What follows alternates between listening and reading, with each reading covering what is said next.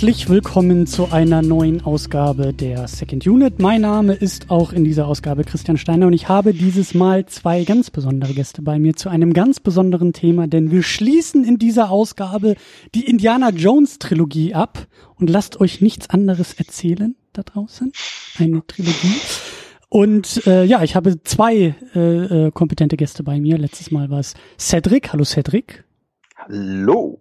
Und wir hatten das, glaube ich, auch schon damals angekündigt, dass wir uns den David noch dazu holen, weil ihr beide hier im Hause Second Unit die großen Indiana Jones Experten und Fans seid. Stimmt das, David? Ja, doch, kann man vielleicht so sagen. Ich hatte jetzt gehofft, dass du nicht das Wort Experte sagst, aber ja, Fan auf jeden Fall. Experte und Fan ist für mich ja oftmals äh, deckungsgleich. Also Experte ist nicht unbedingt in meinen in meinen Augen oder in meinem Wortschatz eine Person, die viel wissen muss, so Wikipedia-mäßig, sondern eher viel Interesse am Wissen hat und sich leidenschaftlich mit einer Sache auseinandersetzt. Deswegen, äh, ich hoffe, dass der Expertenstempel äh, geht. Dann will ich doch Experte sein. Sehr das klang Das Wissen wollen ist viel entscheidender als das tatsächliche vielleicht Ja. wissen oder auch nicht wissen. Der Oder- Drang nach Wissen. Der Drang nach Wissen. Ich glaube, das ist auch der inoffizielle Slogan dieses Podcasts. Wir, wir, wir drängen nach Wissen hin und tun das in dieser Ausgabe zu Indiana Jones und der letzte Kreuzzug, wie erwähnt, der dritte Indiana Jones Teil Von Ähm, drei. von drei, ja. Irgendwie wird da jetzt, glaube ich, noch ein fünfter äh, gemacht oder soll gemacht werden. Komischerweise gab es wohl nie einen vierten, aber ähm, naja, ich glaube, über den nicht vorhandenen vierten müssen wir irgendwann auch nochmal sprechen, aber erstmal beruhen wir uns hier oder berufen wir uns hier auf, auf diese Trilogie. Und wir werden den Film natürlich spoilern, ausführlich und ausführlich äh, auseinanderpflücken. Und ähm, deswegen seid gewarnt. Und äh, wir wollen in die Diskussion, wir wollen schnell in die Diskussion, deswegen machen wir das wieder über Zwischenschritte, die wir ja immer im Vorfeld hier so machen. Ich habe da immer so ein bisschen meine Checkliste, die ich gerne abhake. Erster Tagesordnungspunkt ist einmal ganz kurz rüberwinken zur Cinecouch, die nur ein Klick nebenan sitzt und ebenfalls podcastet. Und die haben neulich in der Folge 227 ebenfalls zu dem Film äh, gepodcastet. Und äh, da dürft ihr natürlich gerne entweder nach diesem Podcast oder vor diesem oder parallel, wie auch immer ihr das tut, aber ihr dürft euch gerne diese Episode ebenfalls anhören. Und äh, das könnt ihr drüben bei der Cinecouch, cinecouch.net oder in der Podcast-App eures Vertrauens. Dann sage ich ja immer noch am Anfang dieser Sendung äh, Danke zu ganz besonderen Menschen, die uns bei Patreon und Steady unterstützen. Und wisst ihr, das ist heute ganz besonders einfach. Ich sage nämlich Danke an euch, denn ihr beide seid auch Patreon äh, Unterstützer und Patronen. Wow. Und das finde ich sehr schön. Und deswegen sage ich Danke, Jungs. Sehr gerne. Bitte, bitte. Und damit Keep sind wir auch schon. work. Ja, das ist äh, das, besonders diese Star Trek Episoden, die sind ja auch immer ganz. Äh, naja, aber da, Da da haben wir werden uns ja in diese Serie reingekauft. ja. Nee, aber ich, ich mag das ja sehr gerne. So dieses so Hörer werden zu Podcastern, werden zu Unterstützern und Unterstützer werden zu Hörern. Und es ist alles so irgendwie, glaube ich, so ein, ein, ein Klumpatsch. Ein sehr schöner Klumpatsch aus äh, Experten und Fans und es, äh, es macht Spaß, es ist schön so. Ähm, bevor wir in den Film direkt reinspringen, möchte ich ganz gerne nochmal bei euch so ein bisschen abklopfen, wer eigentlich wie jetzt zu Indiana Jones steht. Das ist in der einen oder anderen Sendung schon mal Thema gewesen, Cedric. Wir hatten zu dem zweiten Film ja schon gepodcastet. Ich glaube ungefähr vor einem halben Jahr. David, wir hatten mal in der Superhero Unit zu Das Phantom einen Superheldenfilm besprochen, der sehr nah an Indiana Jones ist. Und ich glaube, da haben wir auch so ein bisschen drüber gesprochen. Deswegen äh, fangen wir vielleicht bei David an. David, wie ist denn so dein, äh, wie, wie schlägt denn dein Herz, wenn es Indiana Jones sieht? Ja, also ich kann mich nicht genau erinnern, wann ich den ersten Teil oder einen der ersten drei Filme irgendwann mal gesehen habe, aber es muss auch irgendwie in der Grundschulzeit gewesen sein und war selbstverständlich sofort hin und weg und habe dann die anderen beiden Teile auch noch geguckt. Ich kann mich auch noch erinnern, dass ich schon als Kind mal im Fernsehen ähm, Folgen von den Young Indiana Jones Chronicles gesehen habe. Die liefen dann nämlich dann als Spielfilme kombiniert auf Pro7, glaube ich mal. Und ich habe auch einige Indiana Jones Bücher damals gelesen, also neben den Point-and-Click-Adventures, die wir natürlich auch alle gespielt haben, aber Ähm, ich habe vor allem die Wolfgang Holbein-Bücher, da kann ich mich dran erinnern. Wolfgang Holbein ist ja ein berühmter deutscher Sci-Fi-Fantasy-Autor und der hat auch einige Indiana Jones-Bücher, insgesamt acht geschrieben und davon habe ich, glaube ich, vier oder fünf sogar gelesen. Also schon seit frühesten Kindestagen Indie-Fan, nur leider kommt ja nicht viel neues Material mehr und ja, ich bin eigentlich andauernd immer auf der Suche nach schönen Indiana Jones Rip-Offs oder irgendwas, was so in der Art oder ähnlich oder in der Nähe ist und ja, bin dann irgendwann auf das Phantom, also auf den Film getroffen, finde den herrlich, die Comicfigur natürlich auch, ähm, aber ich suche immer weiter noch nach, nach ähnlichen Sachen. Mhm. Wir werden auch am Ende der Sendung noch äh, ausführlich über Indiana Jones, über die Reihe sprechen, über die Figur, über die Faszination vielleicht auch diesbezüglich. Deswegen spare ich mir erstmal noch so ein bisschen meine Nachfragen und äh, stelle einfach nochmal die Frage an Cedric. Wie ist es denn bei dir? Was passiert, wenn du Indiana Jones auf der großen Leinwand siehst? Leuchtende Augen. Ich glaube, das trifft das ganz gut.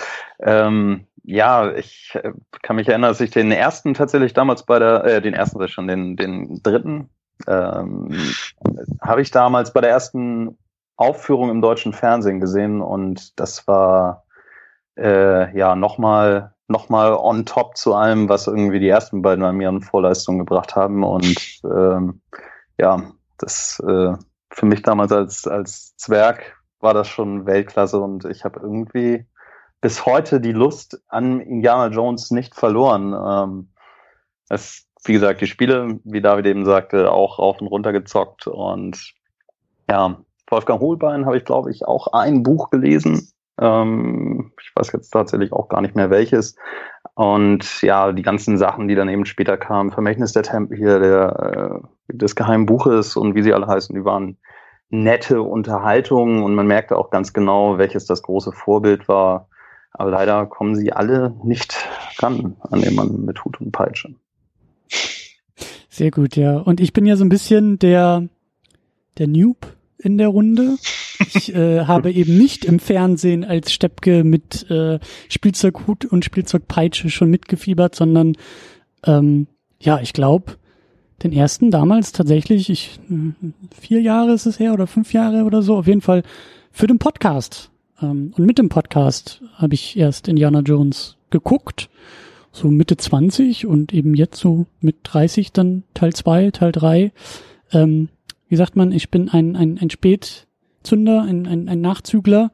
Und ähm, deswegen bin ich natürlich auch so interessiert und fasziniert und will da auch nachher noch ein bisschen weiter bohren, wie das denn für euch ist, weil das klingt ja alles nach Kindheitserinnerung, nach äh, ja, filmischer Kindheitserinnerung, was natürlich noch prägender ist. Und ähm, mal gucken, wo wir da auch am Ende landen in der Diskussion. Ähm, denn für mich ist es alles halt so ähm, ein bisschen, ja, ich will nicht sagen, schwieriger da reinzukommen, aber mir fehlt halt die Nostalgie dabei. Und äh, trotzdem sehe ich natürlich auch sehr schöne Sachen und auch sehr, ähm, also ich, ich, ich kann mir sehr gut vorstellen, wie man als Kind sehr, sehr, sehr begeistert von diesem Film ist. Und ähm, genau, da werden wir am Ende auch noch ein bisschen drüber, drüber sprechen und ähm, weiterfragen, wer eigentlich Indiana Jones ist und was diese Filme ausmacht. Mhm. Wir haben im Vorgespräch gar nicht geklärt, wer jetzt die ehrenvolle Aufgabe hat, den Plot äh, zusammenzufassen. Da Cedric in der letzten Ausgabe ja schon zu Gast war und das getan hat, können wir ja eigentlich demokratisch abstimmen und sagen, David ist jetzt derjenige, der äh, dran ist, oder, Cedric? Ich bin dafür. Ja, ich bin auch dafür. Ja gerne mal das. Sorry, David. ja, ich habe es befürchtet. ähm, und zwar erleben wir die Abenteuer von Henry Jones Senior, und zwar, wie er fast sein Leben lang nach etwas Bestimmtem sucht und am Ende es findet, aber es war nicht der Heilige Gral, sondern es war sein Sohn Henry Jones Jr. Das ist meine Zusammenfassung. Nicht schlecht, die passt, die passt sogar, ja, die passt sogar noch in, in alte Tweets mit 140 Zeichen, glaube ich, oder? Also, ja. Ja, nicht schlecht. Ja, es geht auf jeden Fall, da werden wir auch noch drüber sprechen, es geht um Vater und Sohn und Familie und äh, ich glaube auch unsere James Bond Parallele aus der letzten Diskussion, da müssen wir vielleicht noch mal ganz kurz wieder einhaken, weil wir haben jetzt tatsächlich einen James Bond ähm, Darsteller zumindest äh, dabei und ähm, ja, viel viel ist da los. Ähm, lasst uns vielleicht wieder über äh, Cast und Crew da ein bisschen weiter rangehen. Wir haben natürlich oder eigentlich so natürlich ist es gar nicht, aber wir haben im Regiestuhl Steven Spielberg. der ja sonst eigentlich gar nicht so sehr mit Fortsetzung arbeitet. Ich glaube, bei Jurassic Park hat es noch einmal gemacht, also hat er eine Fortsetzung gemacht, aber jetzt das dritte Mal Indiana Jones. Das ist, glaube ich, ungewöhnlich für Spielberg, oder? Total. Also, also ich, ich kenne Jaws und zwei und drei nicht, aber ich schätze mal, dass er den nicht gemacht hat. Mm, nee, nur den ersten. aber der zweite, äh, der dritte, das, das ist so das inoffizielle Gerücht, wenn man so will, dass äh, Spielberg sich ein bisschen verpflichtet sah, nach dem zweiten Teil die Fans versöhnlich zu stimmen. Und er war auch schon zu dem Zeitpunkt an einem Punkt, wo er, glaube ich, das Finanzielle nicht mehr an allererster Stelle setzen musste. Mhm. Ja, nach den 80er Jahren glaube ich das auch, dass, dass man das nur zum Spaß machen konnte an seiner Stelle. Definitiv, ja. Ja, aber wie gesagt, äh, spannend, dass er sich halt, das, das, also es ist selten, dass er sich demselben Material oder derselben Geschichte oder derselben Figur oder derselben Franchise halt mehrmals nähert. Ich, ich äh, bin mal gespannt, wie wir da auch nachher so ein bisschen den dritten Indiana Jones vielleicht auch mit dem ersten in Verbindung setzen, aber umso spannender auch, weil den vierten hat er ja, glaube ich, auch gemacht, ne? Hat er auch gemacht, ja. Was, was, ja. was war da denn los? Also, aber na gut, das ist eine Diskussion für den vierten Film. Also ähm, der Tiefpunkt seiner Karriere, zusammen mit George Lucas Tiefpunkt auch, ja. ja.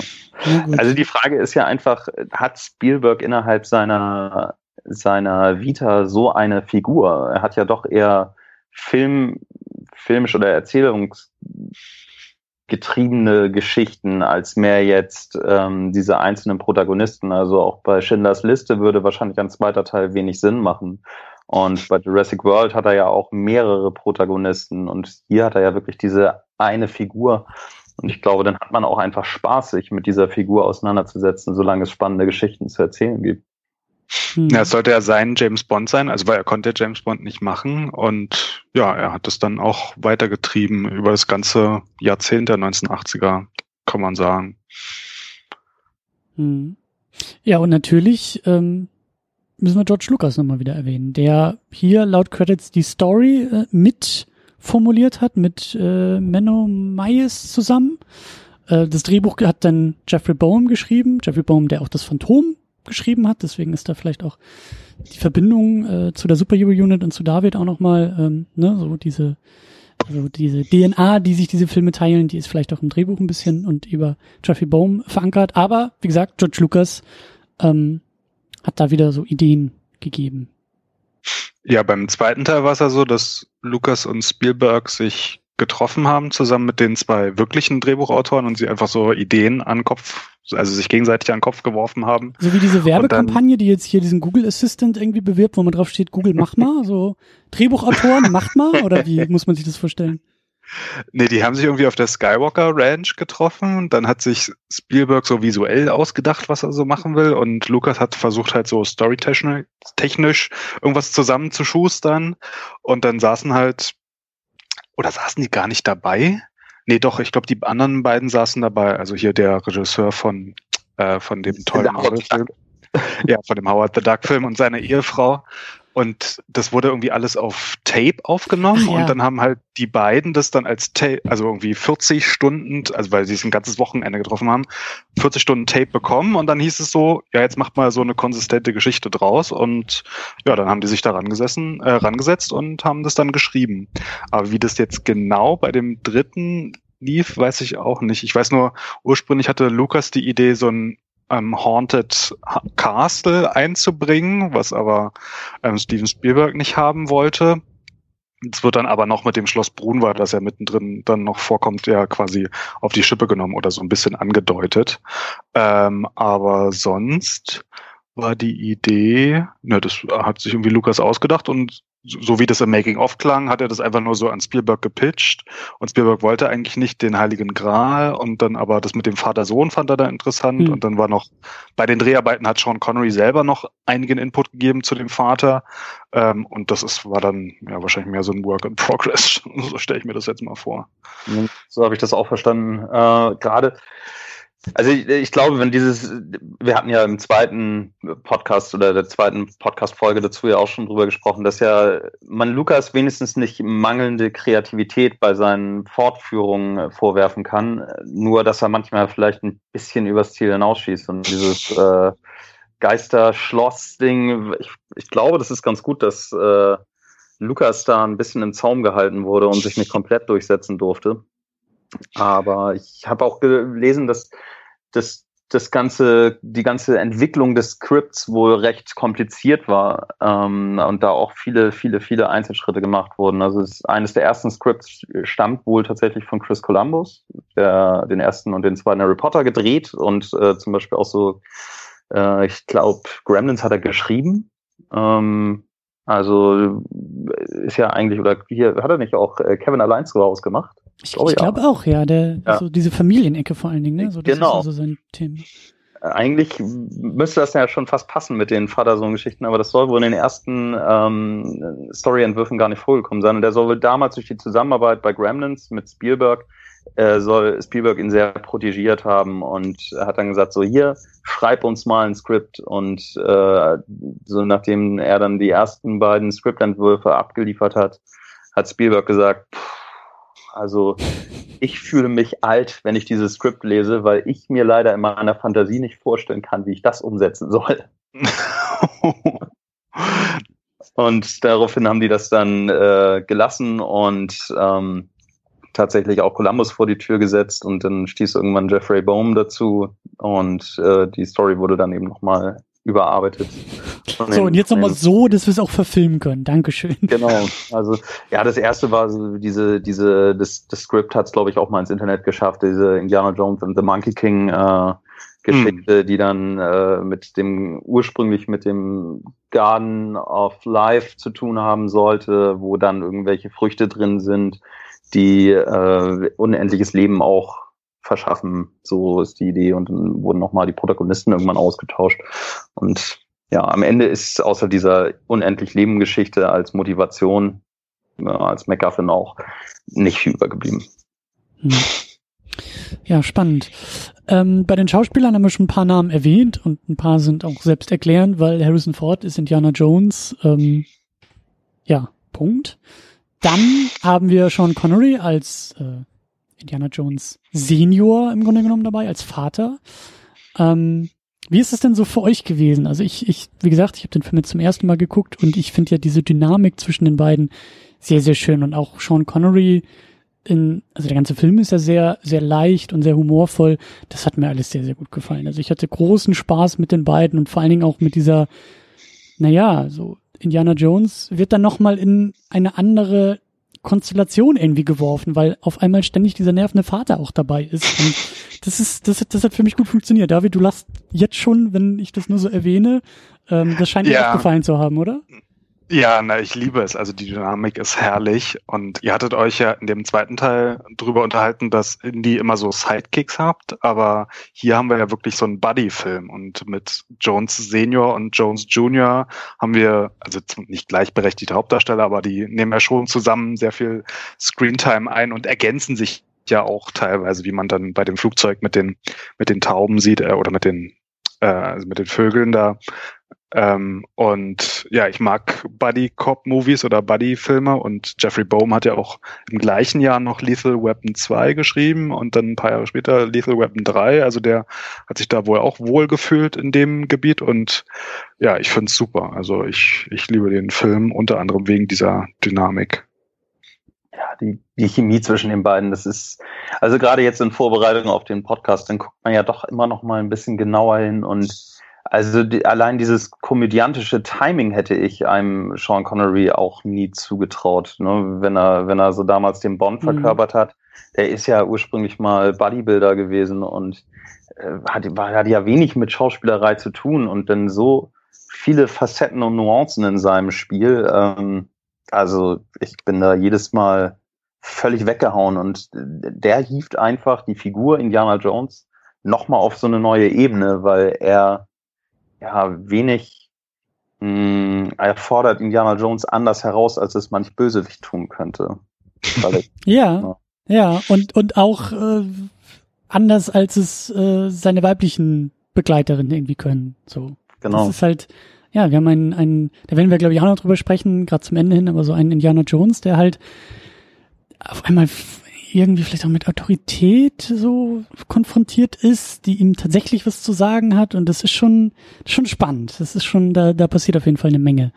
Äh, auch eben mit Indiana Jones. Ähm, ich habe gerade eben gesagt, so es gibt ja nur einen Indiana Jones, das ist Harrison Ford.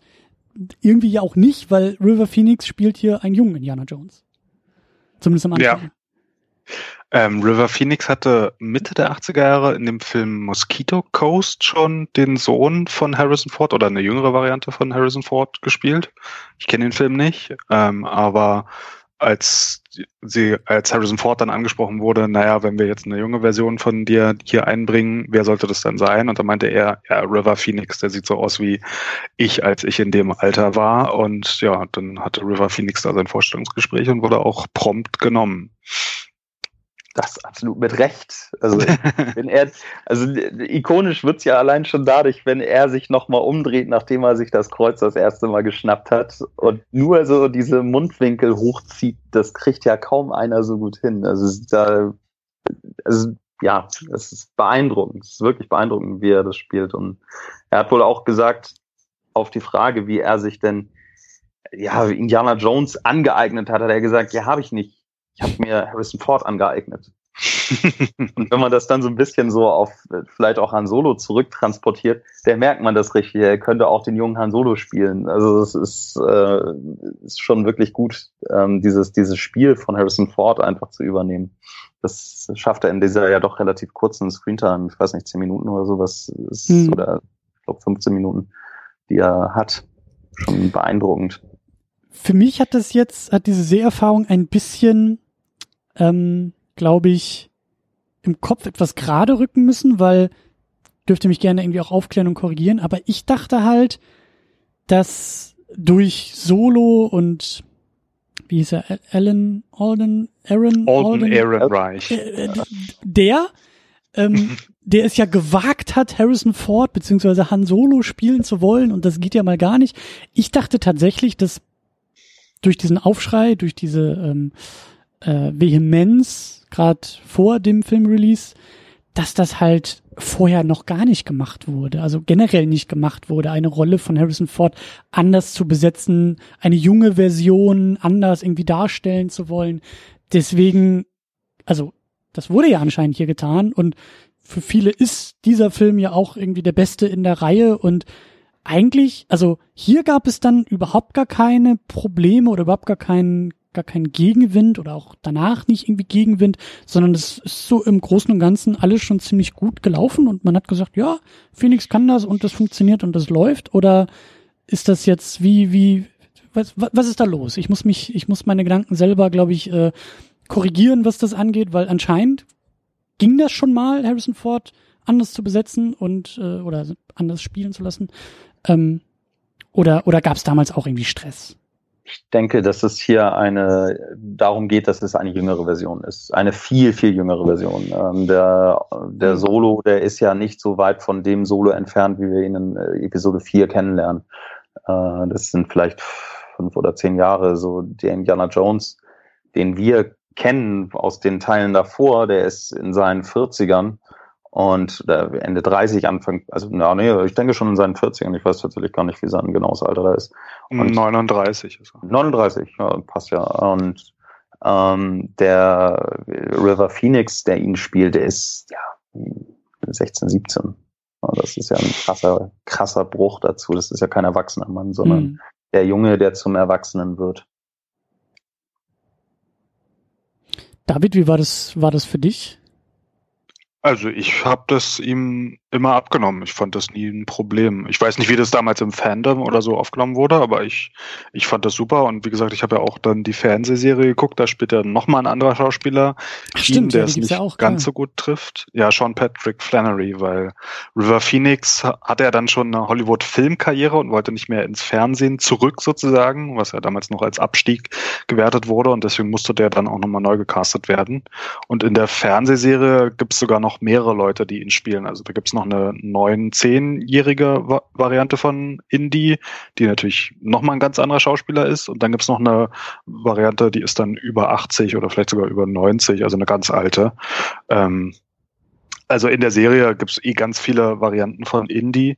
Äh, aber hier in dem Film, ich habe das Phoenix abgenommen und finde das super. Also auch mit den, er sieht ja anders aus mit den langen Haaren und natürlich mit der ähm, Pionier, äh, nicht Pionier, wie heißt es da, ähm, Pfadfinder ähm, Uniform. Das ist natürlich, ja, das sieht halt anders aus, aber ich finde, er trifft den Charakter super. Mhm. Auch weil er mit diesen Insignien erst ausgestattet wird, diese markante Narbe, die er kriegt, äh, seine Peitsche, seinen Hut, äh, wo er sich die Lederjacke abguckt. Äh, das ist ja innerhalb von dieser kurzen Zeit wird ja die Figur komplett umrissen. Also danach könnte ja eigentlich auch schon Schluss sein und man hätte einen Film gesehen, wo alles drin ist, was Indiana Jones irgendwie ausmacht. Ja, und es ist vor allen Dingen nicht so, ich weiß nicht, habt ihr, habt ihr alle Solo geguckt oder?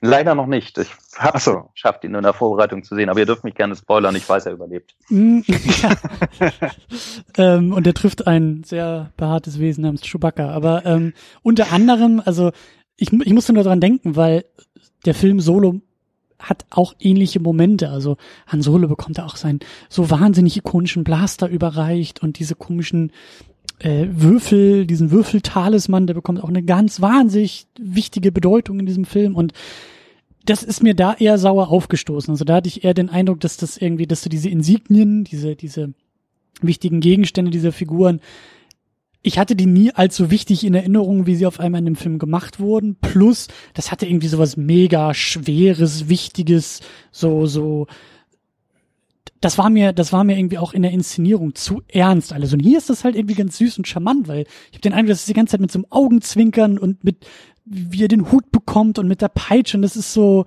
das ist auch, das erinnert auch an den Film, an die Figur, an die Reihe, die wir ja so mögen. Aber das ist irgendwie mit Augenzwinkern und Spaß bei der Sache und es nimmt sich selber nicht so groß und nicht so ernst dabei. Dass man irgendwie sagt, so ja, natürlich, Indiana Jones ist nur mit seiner Peitsche erst vollständig. So, nee, du siehst ja schon, als junger Bursche hat er einfach so diesen Drang und diesen Drive und dieses Glück und dieses Gaunerische und dieses Verschmitzte, das ist ja alles drin und das ist Indiana Jones. Und am Ende kriegt er noch den Hut auf und dann merkst du, ja gut, jetzt ist er wirklich komplett. Aber das wird nicht so wahnsinnig wichtig genommen wie heutzutage, wo halt irgendwie jeder Gegenstand dann, weil, oh, der ist 30 Jahre alt, den habe ich schon damals gesehen und hm, das ist jetzt super wichtig. So. Also ich fand das in dem Film jetzt nicht so schlimm. Also ich mochte den Film sehr und auch diese Elemente, den Solo okay, dass er den, den Solo, ja. Mhm. Ähm, und dass er da den Blaster bekommt, ja, das ja, das fand ich auch nicht lächerlich, sondern er kriegt, bekommt einfach irgendeinen Blaster und das ist halt ein Blaster für ihn. Ähm, aber den Vergleich zwischen dem Solo-Film und dieser 15-Minuten-Sequenz haben sie auch schon auf der Cine-Couch ähm, gezogen. Und ähm, ja, also es ist ja bekannt, dass George Lucas, nachdem er diese Sequenz dann gemacht hat, oder nachdem diese Sequenz gemacht wurde, dann auf die Idee gekommen ist, da eine ganze Serie draus zu machen. Hm. Ähm, aber ich finde es hier super. Ich fand es auch in dem Solo-Film eigentlich richtig cool. Ähm, es sind halt nur ja, ein paar Jahrzehnte dazwischen jetzt und jetzt haben wir ganz andere Schauspieler da. Aber also ich fand es bei Solo jetzt nicht so, so schlecht, wie es bei dir jetzt rausklang. Solo war es wahrscheinlich, wie gesagt, ich habe ihn nicht gesehen, aber ich habe auch viel schon im Vorwege drüber gelesen.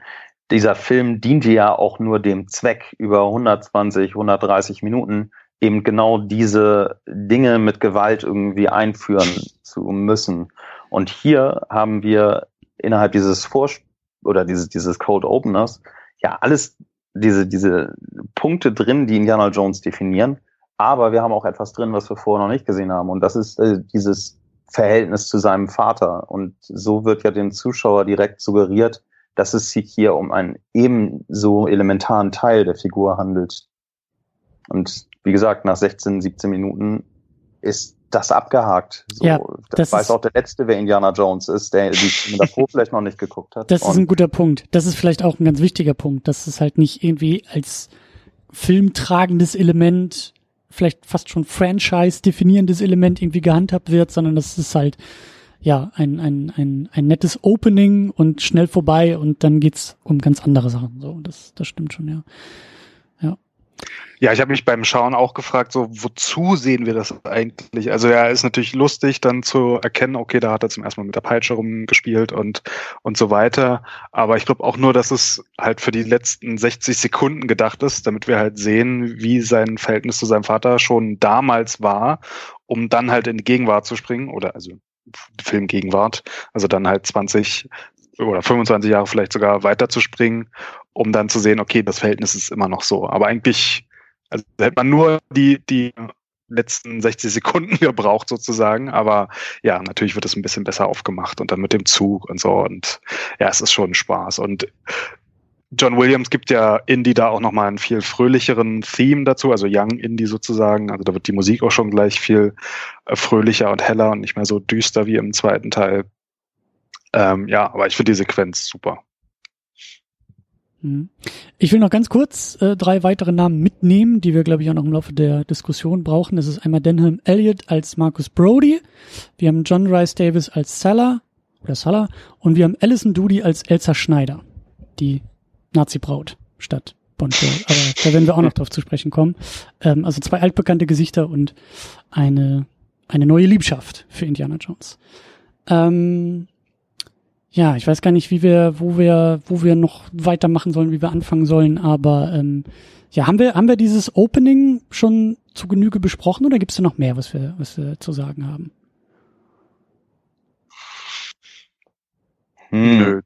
Nö, ich glaube, das Stille. Ist, ich glaube, ich, man geht das im Kopf hier einmal schnell durch und äh, das ist einfach auch schon, ich äh, vielleicht vom technischen, von technischer Sicht her äh, ist das schon eine beeindruckende Leistung, wie es einerseits technisch umgesetzt wurde und auch auf die Leinwand gebracht wurde. Denn wie ja der Zuschauer durch diese Kamera geführt wird auch. Also wenn man da ein bisschen drauf achtet, äh, sie fährt dann immer so schön und zeigt uns danach immer genau, was sich in diesen einzelnen Abteilen überhaupt befindet. So, ist, die macht einen richtigen Halt, wenn er in diese Schlangenhaus reingeht. Und mhm. dann geht erst die Kamera weiter und zeigt uns, das ist da eigentlich drin. Und das passiert da ganz oft. Äh, das ist mit den Löwen genau das Gleiche. Das ist mit äh, dem Nashorn so.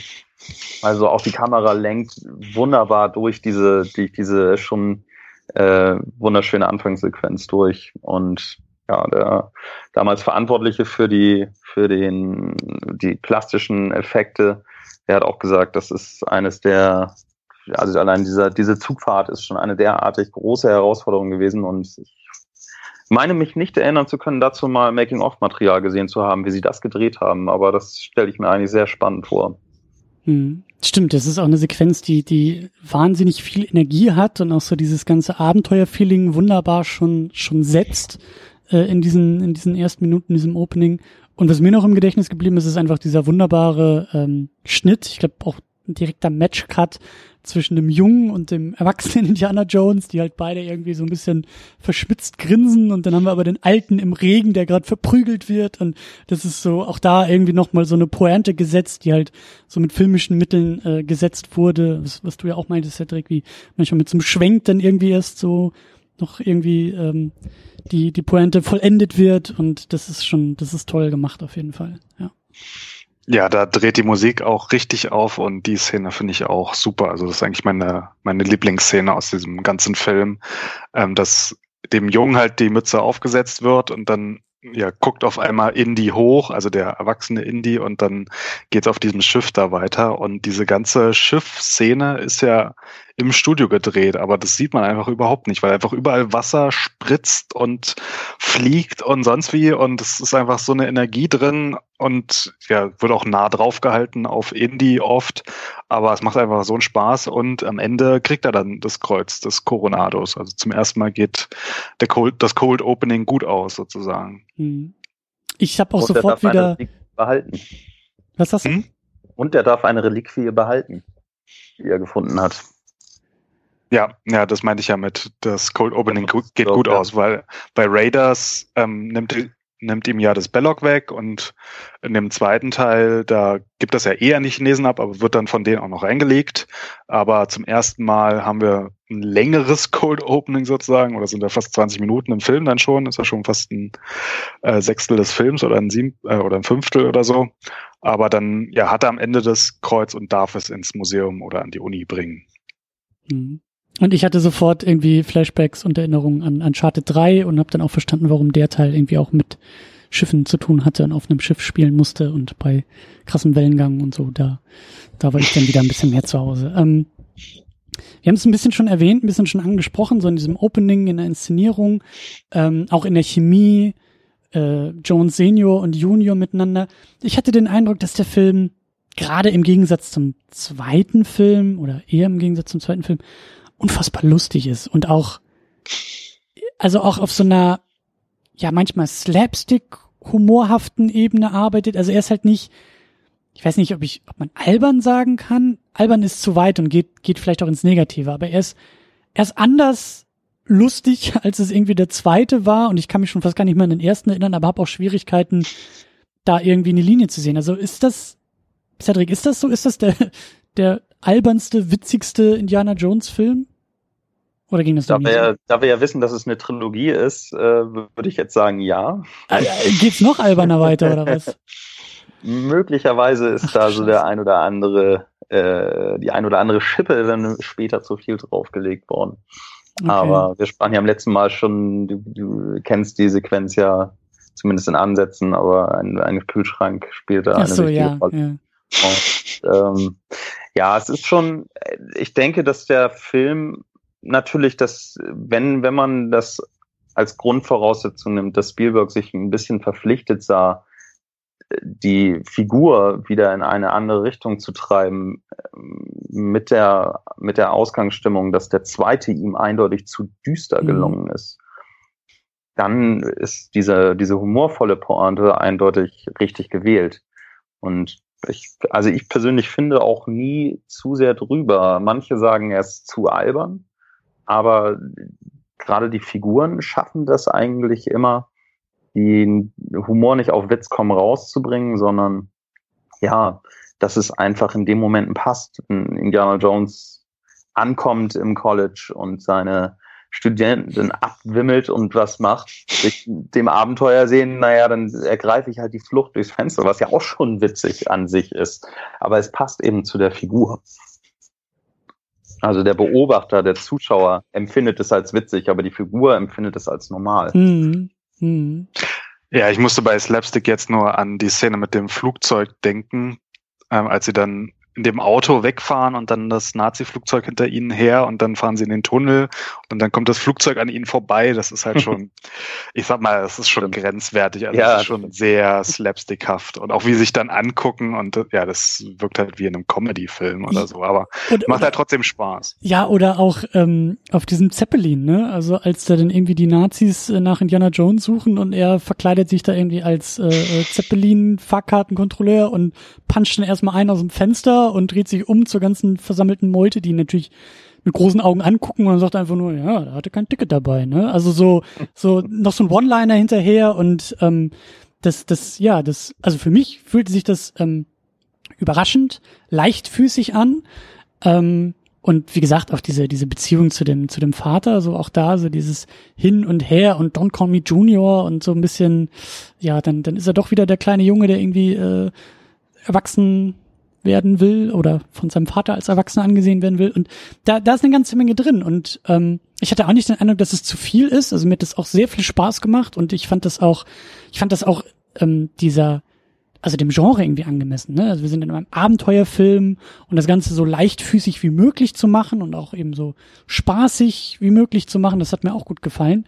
Aber ich war mir einfach nicht sicher, was, was ihr schon so ein bisschen angedeutet habt. Ich kann mir schon vorstellen, dass das für viele vielleicht auch schon zu drüber ist dass die sagen, oh nee, das ist mir jetzt irgendwie zu klamaukig und zu lustig. Deswegen wollte ich auch nachfragen, wie das so bei euch irgendwie, ähm, wie so bei euch der Wasserstand ist, was das angeht. Ja. Und dann, also gerade auch was so Humor und vielleicht auch ähm, absurde Momente, absurd ist, ist der Film auch in vielen Momenten, ähm, also als dann als Indiana Jones auf einmal Adolf Hitler gegenübersteht, ähm, auf der großen Nazi-Rallye und ähm, was war das noch? Er sollte doch, glaube ich, sein, sein das Buch, er war irgendwie hinter ja. dem Buch her.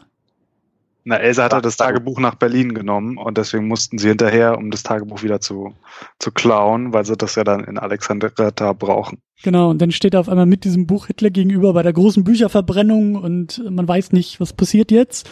Und dann setzt äh, Hitler einfach sein, sein Autogramm noch drauf und geht weiter. So, das, äh, Viel dazu konnte man, äh, die stand man denn dieser Figur gegenüber und hatte mehrere Möglichkeiten zu reagieren und man konnte auch Schlag zu auswählen.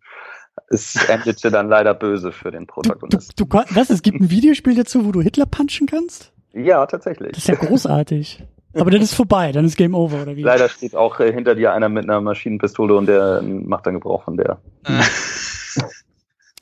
da kann ich mich gar nicht mehr dran erinnern, aber ja. Oder alles ausprobiert haben in den Adventure. Kombiniere Faust mit Gesicht. Genau. Sehr gut. Ja, aber das ist, also das, das meine ich halt auch, ne? Also ich habe diesen Moment halt überhaupt nicht kommen sehen und war schon auch ein bisschen äh, überrascht und äh, schockiert und auch erheitert. Ähm, ja, weil das ja irgendwie auch so den, den, haben wir auch noch gar nicht drüber gesprochen, ne? Also Im Gegensatz zum zweiten Teil geht's jetzt hier mit Verweis auf den ersten Teil wieder gegen die Nazis. Und ähm, ja, dass das halt irgendwie überhaupt Hitler auftaucht und die beiden sich auch noch gegenüberstehen, das meine ich halt auch, das, das hat was Absurdes irgendwie an sich. So. Wobei das natürlich ganz schön ist, wenn wir so ein bisschen die, das vom letzten Mal aufgreifen mit den, diesem Weltpolizei ähm, Gedöns, worüber wir sprachen. Wir haben einfach eine westliche Welt gegen, gegen, ähm, gegen, gegen den Faschismus und hier haben wir das sehr krass natürlich personifiziert. Und hier steht im Grunde genommen Hitler seinem größten Feind gegenüber. Denn wenn man sich vorstellt, dass Indiana Jones ähm, ja die, die das Erbeuten dieser Reliquien äh, verhindert, äh, nicht verhindert hätte, dann wäre ja womöglich Hitler allmächtig gewesen. Das Interessante ist nur, Indiana Jones kennt seinen Feind, Hitler kennt es nicht. Also Stimmt. er steht ihm gegenüber und er kennt ihn nicht.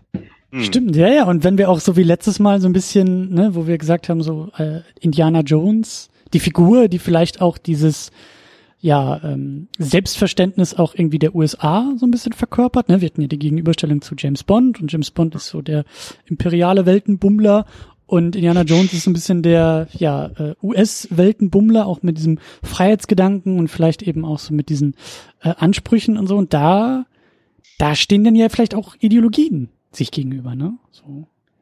Das, was Indiana Jones vor, da sagt es ja immer wieder, das, das, das gehört in ein Museum. Er hat ja vielleicht hm. ein bisschen höhere Motivation als eben die Nazis und Hitler, die es halt für ihre eigenen Zwecke missbrauchen wollen. Ja. Also, ja? Ihnen uns konservieren, statt zu instrumentalisieren, womöglich. Ja. Ja. Stimmt. Ja. Und dann, ähm, was ich ja so, ähm, nenne ich überraschend äh, fand, aber was zumindest, ähm, ja, vielleicht auch ein kleiner Twist im Film ist. Ich glaube, der Film versucht da auch einen Twist draus zu machen, dass halt die Liebschaft von Indy was wir ja auch, ne, wenn wir so bei diesem Vergleich bleiben wollen, das Bond Girl, das, was ist denn das Jones Girl, ähm, halt eine Nazi-Braut ist, die ihn da halt auch schön über den über über den Tisch zieht und äh, gegen ihn arbeitet und ja, das äh, ja, und mal eine andere Frauenrolle. Also während wir im ersten Teil halt diese wunderbare Frauenrolle hatten, ähm, die halt sozusagen sein Gegenstück ist oder irgendwie ihm ebenbürtig, vielleicht sogar überlegen ist und dann im zweiten Teil halt diese Damsel in Distress und Scream Queen, die halt ein deutlicher Rückschritt zum ersten Teil war. Und dann haben wir jetzt hier im dritten Teil, äh, ja, wir haben es in der Cine Couch genannt, sozusagen die femme fatale, also es passt nicht ganz, aber irgendwie so, na, sie lockt ihn da rein und sie hat andere Motive und dann am Ende kommt raus, ah, okay, sie arbeitet für die Nazis. Ähm, ja, also ist eine interessante Weiterentwicklung, also definitiv besser als im zweiten Teil, aber reicht halt nicht an den ersten Teil ran, aber es ist ist ein interessanter Twist. Es ist jetzt nicht einfach eine Wiederholung von ja, den Frauenrollen in Teil 1 und 2. Stimmt, sie ist auch äh, Bösewichtin. Ne? Also sie ist nicht nur irgendwie Gegenentwurf oder Gegenstück oder irgendwie äh, Objekt der Begierde und der Rettung, sondern sie ist ganz eindeutig äh, Gegenspielerin, Gegnerin. Genau, sie manipuliert ja. sich ja so durch den Film auch. Also sie ist ja, ich denke mal, weniger Nazi, obwohl sie mit den kooperiert als mehr Opportunistin. Ähm, ich denke, es geht wirklich nur um das, was sie will. Sie sagt es ja auch am Ende, wir haben es geschafft, wir haben es gefunden. Und sie manipuliert sowohl den Vater, sie manipuliert Indy. Und es gibt eine kurze Sequenz, eine kurze Einstellung, wo Indy und sie sich anschauen, wenn sie Donovan den falschen Cake reicht, äh, wo man schon ein bisschen sieht, dass, dass da so viel drinsteckt, dass sie das womöglich geplant hat ähm, das Ganze so zu machen. Und ich denke, sie, wenn man so will, ist sie eigentlich die große Gegenspielerin dieses ganzen Films, weil sie alle für ihre Zwecke manipuliert. Und sie ist auch konkreter, ne? Sie ist ja nicht irgendwie, also das meine ich ja so, Hitler als sehr abstraktes Gegenüber und, und in diesem Moment vielleicht zumindest ein bisschen so als Witzfigur irgendwie inszeniert. Das ist was anderes als eben ja, die, die äh, Blondine, die mit Indy irgendwie durch die Katakomben ähm, sich kämpft, um ihn dann zu hintergehen. Das ist alles irgendwie noch ein bisschen konkreter, ein bisschen näher, ein bisschen äh, direkter auch am, am Plot und auch an Indy dran. So. Na, sie ist vielleicht näher an Belloc aus dem ersten Teil dran, also sozusagen das Pendant zu Indy, wenn man halt gar keine moralischen Grundsätze hat und mit einfach alles und jedem kooperiert, um sein, an sein Ziel zu kommen, da ähnelt sie dann vielleicht eher dem, dem Archäologen, dem anderen Archäologen aus dem ersten Teil, als irgendeinem anderen Charakter aus ja, Teil 2 und 3. Schöner hm. Bezug, ja. Hm.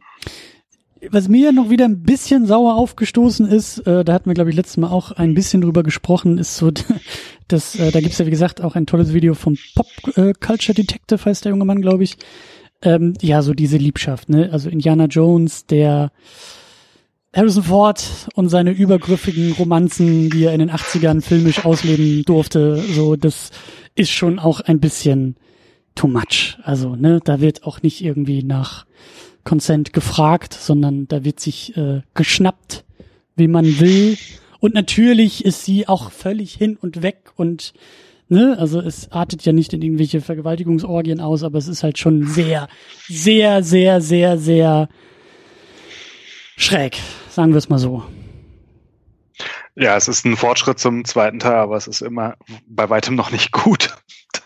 Das kann man durchaus sagen. Aber ich würde jetzt nicht sagen, dass sie hin und weg ist, wie du es gesagt hast, sondern das ist ja auch ein Spiel. Also sie will ihn ja in die Falle locken, um dann Klar. das Vertrauen von ihm zu bekommen, wie sie es ja auch schon bei dem Vater gemacht hat, nur der Vater ist nicht drauf reingefallen.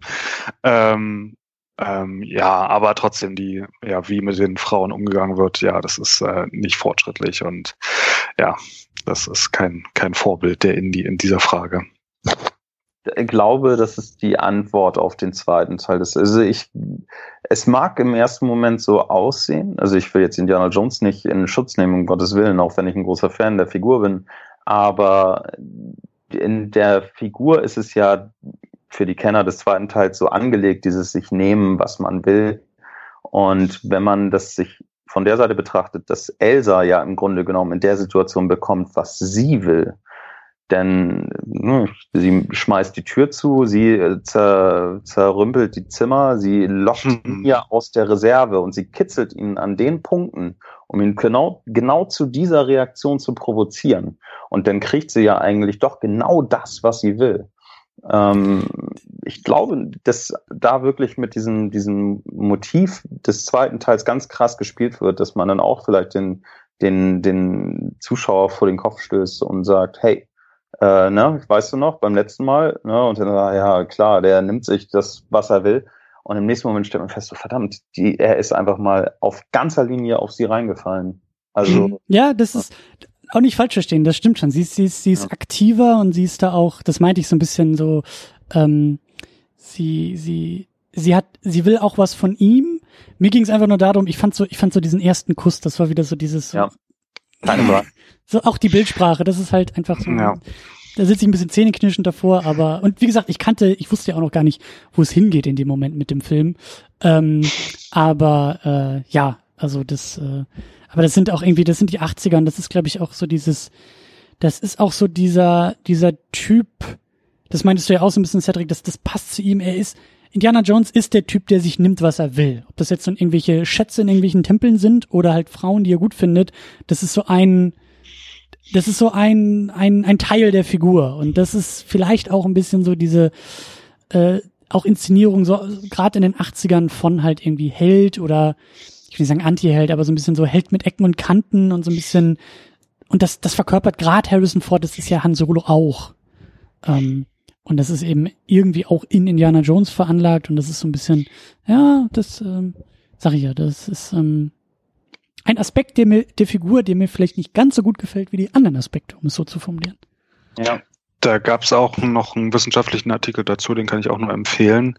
The Emperor's New Clones, Indiana Jones and Masculinity in Reagan's America. Also speziell auf die 80er Jahre bezogen. Und das, ja, kann ich nur empfehlen, dass man sich den nochmal durchliest und dann komplett nochmal die Frauenrollen und Indie so. Ist, und das war interessant. Ist der frei verfügbar? Kann man den, können wir den verlinken? Oder ist das so ein. Äh, nee, wir können es nur auf JSTOR verlinken und dann muss man über eine Uni da reingehen. Aber frei verfügbar ist es, glaube ich, nicht. Okay.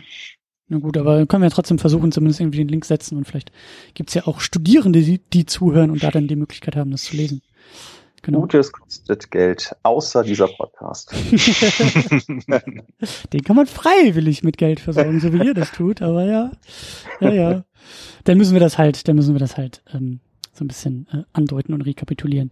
Ähm, ich will mich da aber auch nicht zu lange noch, noch mit drauf äh, äh, fokussieren, weil wir haben ja noch ein paar andere Sachen auf dem Zettel und so riesig ist es halt zum Glück ja auch nicht in dem Film. Ähm, wir hatten so ein bisschen ja schon über Spielberg gesprochen und so diese, ich habe es ja so ein bisschen Anomalie vielleicht auch genannt, dass er da eine Fortsetzung macht. Ähm, Cedric, ich glaube, du wolltest auch noch so ein bisschen darüber sprechen, dass hier ähm, glaube ich, im Gegensatz zu sonst bei Spielberg die Form vielleicht ein bisschen wichtiger ist als der Inhalt oder der Plot oder wie, wie würdest ja, du das formulieren? Es ist schon äh, beachtlich, wie viele, also ich bin kein Mensch, der sich groß um Filmfehler oder sowas kümmert, aber dieser Film ist irgendwie immer noch auf den Top 3 der, der, der SEA-Liste ähm, mit äh, unfassbar vielen Anschlussfehlern. Und Spielberg ist ja eigentlich doch ein Könner seines Fachs. Aber hier merkt man in vielerlei Dingen, ist ihm einfach egal, ob das jetzt filmisch filmischer Logik folgt oder sowas. Es muss irgendwie auf der Leinwand funktionieren. Und ähm, ja, wie gesagt, es geht ihm, glaube ich, eher um Form statt äh, um, um, um Form statt Inhalt, dass das aufbricht. Und das ist natürlich immer ein sehr schwieriger Grad. Klar etabliert ein Film eine eigene, ja, eine eigene ja, Physik auch, eine eigene Welt, nach deren Prinzipien das Ganze funktioniert. Aber äh, man gerät natürlich dann irgendwie schnell in diese, diese Grauzone, dass man auch droht, den, den Zuschauer zu verlieren, wenn es zu abstrus wird. Ähm, man möge sich vorstellen, da kommen auf einmal Aliens oder sowas bei Indiana Jones, was ja völliger Quatsch wäre. Ja. Den verstehe sogar ich. Also.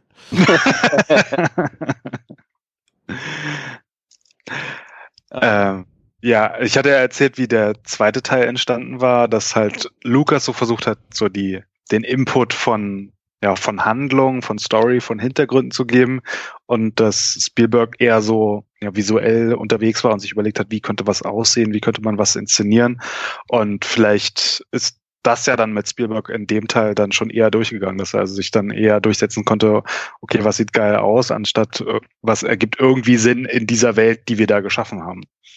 Also er selbst sagte, äh, dass er ihm die zum Beispiel diese Panzersequenz Richtung Ende äh, mehr Spaß gemacht hat, sie am Storyboard zu entwerfen, als sie am Ende zu drehen. ja, aber es sind ja auch, ähm, es sind ja so ein paar Spielberg-Themen oder Motive, die er gerne irgendwie aufgreift und gerne irgendwie benutzt. Die sind ja auch hier ähm, dabei. Also wir hatten es ja schon erwähnt, wir haben jetzt diese Vater-Sohn-Geschichte, Familienkonstellation, das ist ja immer klassischer Spielberg irgendwie.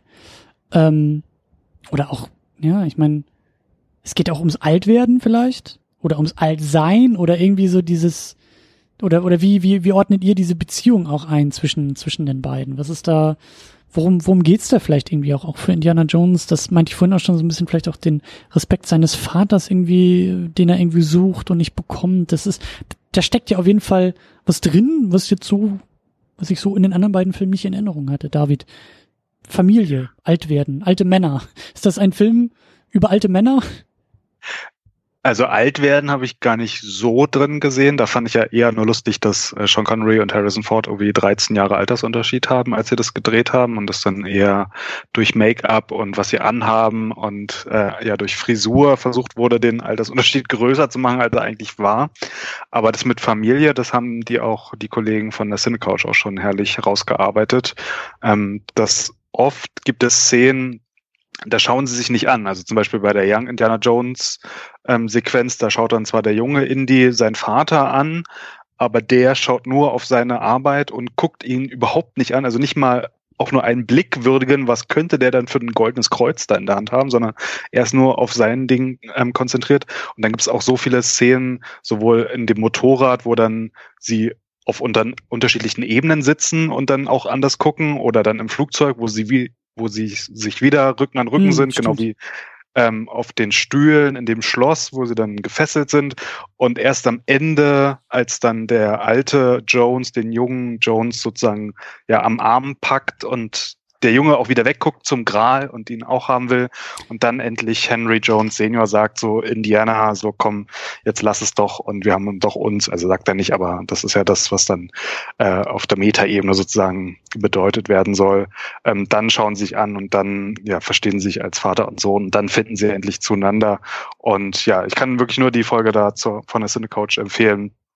Die haben das wunderbar herausgearbeitet, ähm, ähm, wie man auch visuell dann diesen, diesen Zwist oder diese Entfremdung die ganze Zeit sieht und am Ende wird es dann aufgelöst. Und das, ja, das, also das ist mir auch schon mal aufgefallen, so, ja, Vater sein, das ist schon ein wichtiges Thema und das war ja auch für Spielberg in den 80er Jahren ein großes Thema, so Kinder, die ohne Vater aufwachsen oder dann mit Ersatzvaterfiguren oder irgendwie so. Aber ähm, in dem Film, da, da kulminiert einiges, das kann man schon so sagen. Ja, es ist vielleicht weniger das, das Altwerden oder eine Geschichte alter Männer, sondern es geht vielleicht auch um ein Stück weit das Erwachsenwerden von Indiana Jones also in der Sicht seines Vaters, ähm, der wie gesagt, in der ersten Sequenz, wo die beiden aufeinander stoßen, er sagt Junior und er zuckt nur zusammen, steht kerzengerade und sagt, jawohl, Sir. Also, das ist schon, er, sein Vater hat ihn eben nie für das respektiert, was er tut. Ähm, und er fragt ihn ja auch einmal im Panzer, und das hier nennst du Archäologie? Ähm, und das, das, das passt irgendwie nie wirklich zusammen, bis zum Schluss, wo er dann durch dieses Indianer das erste Mal für das zu schätzen gewusst wird, was er wirklich ist und diese, das Größte kriegt, was sich viele wünschen, die Anerkennung des Vaters für das, was man macht. Und ja, deswegen weniger weniger Geschichte alter Männer als einfach ein wunderschöner Höhepunkt in einer Vater-Sohn-Beziehung. Hm, die Augenhöhe, ne? So das, genau. das erkannt werden, das gesehen werden und damit irgendwie auch ähm, respektiert werden, geliebt werden, so, das ja, stimmt. Und sie sind ja auch beide Dr. Jones. Also es ist jetzt nicht, dass der eine Professor ist und der andere Doktor, sondern sie sind beide Dr. Jones, sie sind beide mit alten Sachen beschäftigt, sage ich mal so. Er ist ja Professor für äh, mittelalterliche Literatur und Indy dann ähm, Archäologe, aber trotzdem ist es ja äh, verwandt, vor allem bei dem Thema sind sie sich ja dann Art verwandt, aber ja, dann am Ende sind sie wirklich dann also ebenbürtig, kann man sozusagen sagen. Mhm. Ja. Mhm. Ja, und ich weiß nicht, wollen wir da schon abbiegen? Wollen wir da schon das große Thema aufmachen und äh, weiter und darübergehend über Indiana Jones sprechen und dieses ganze Franchise noch ein bisschen auseinander pflücken? Oder habt ihr noch was äh, davor? Vielleicht auch noch was zu Spielberg oder zur Inszenierung? Hm. Von mir aus können wir gerne weitergehen, weil ich gerade im, im Kontext zum Franchise finde ich den dritten Teil sehr raffiniert sehr raffiniert gestrickt. Erzähl, was, was meinst du mit raffiniert? Ja, es ist ähm, gut, das Marketing hat im Vorwege schon wieder ein bisschen geteasert, weil äh, das der Untertitel des Posters war auch Keeping Up with the Joneses. Das heißt, das Ganze wurde schon angeteasert, dass es äh, eine, dass ein zweiter Jones damit zukommt. Ich glaube auch, dass der eine Untertitel auch war, diesmal hat er seinen Vater dabei. Ähm, also das hat dem wahrscheinlich so ein bisschen den Kniff vorweggenommen. Aber Indiana Jones ist ja schon die Autorität Identitätsperson dieser Filme gewesen. Und äh, das Abenteuer-Genre lebt ja nun mal davon, dass der, der, der Charakter, der Held eher eine, eine straighte Figur ist.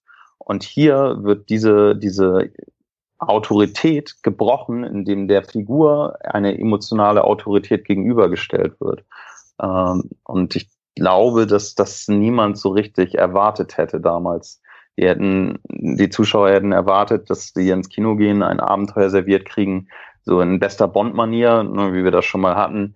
Die Figur an sich stagniert in dem, was sie macht. Sie äh, jagt in Schätze und ja, vielleicht korrigiert sie hier und da ein bisschen die Motive, aber sucht nach gar nicht etwas Höherem. Ähm, und wenn dann aber so etwas passiert, dass diese Figur selbst irgendwie in ihren Grundfesten ja fragil dargestellt wird. Ich glaube, damit hat niemand gerechnet. Das hast du richtig gut formuliert. Das, das, ja, das, ich saß die ganze Zeit nickend hier vor dem Mikrofon, was man leider nicht hört, aber ja, und das ist das Fragile und diese, diese, ähm, ich weiß nicht, die Konstruktion geht zu weit, aber wir haben auf einmal eine Unsicherheit. Ne? Indiana Jones ist ja trotz diesem Charme des ständig Hinfallens, wieder Aufstehens und Improvisierens und so ein bisschen auch stolpernd durch diese Filme, aber irgendwie am Ende des Tages immer noch so da ankommen, wo man hin will. Das ist ja irgendwie auch Indiana Jones. Und das, das, das funktioniert halt. Das, das, das macht diese Figur halt irgendwie aus und ähm, da dann halt eben diese ein bisschen außenstehende Vaterfigur hinzusetzen, die das Ganze dann auch immer noch so ein bisschen ähm, untergräbt und kommentiert. Also das nennst du Archäologie und, äh, und, und auf einmal Indiana Jones, eine Figur, die halt trotz dieses Stolperns immer irgendwie sicher war oder überzeugt war, selbstsicher war,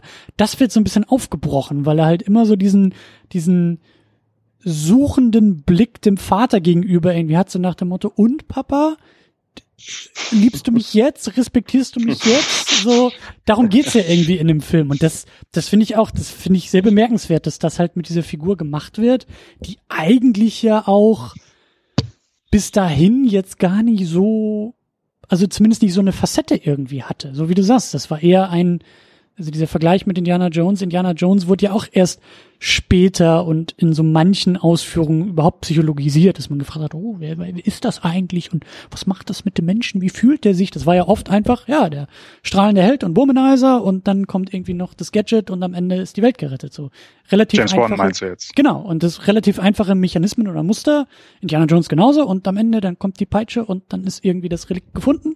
So, und hier, hier macht man auf einmal was mit dieser mit dieser Figur und und ähm, ja, das, das, also mir hat das auch, mir hat das auch gefallen. Das, ich fand das spannend und ich wurde genauso überrascht, das, was Cedric gerade gesagt hat. Ich habe das ja alles gar nicht so sehr erwartet. Ich wusste, ja, irgendwie kommt da der Vater, glaube ich, drin vor und für viele gilt es als der beste Film. Punkt. Das waren die beiden Sachen, die ich wusste von dem Film. Und ähm, ja, überrascht war ich und es hat für mich äh, gut funktioniert.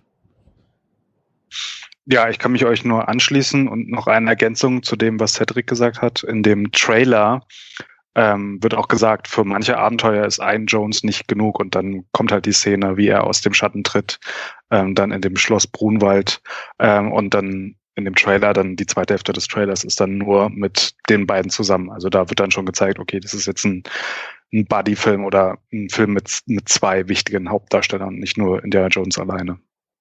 Natürlich kann man so eine Figur wie Sean Connery, äh, ich sag mal, wenn man bei sieben Kevin Spacey im Vorspann nicht nennt und das Marketing das geheim hält für die letzten zehn Minuten, die er auftritt, geht das. Aber wenn du so eine Figur hast wie Sean Connery, ist das natürlich schwierig. Das Marketing reibt sich da die Hände und der Filmschaffende sagt, nach Möglichkeit halten wir das lange geheim.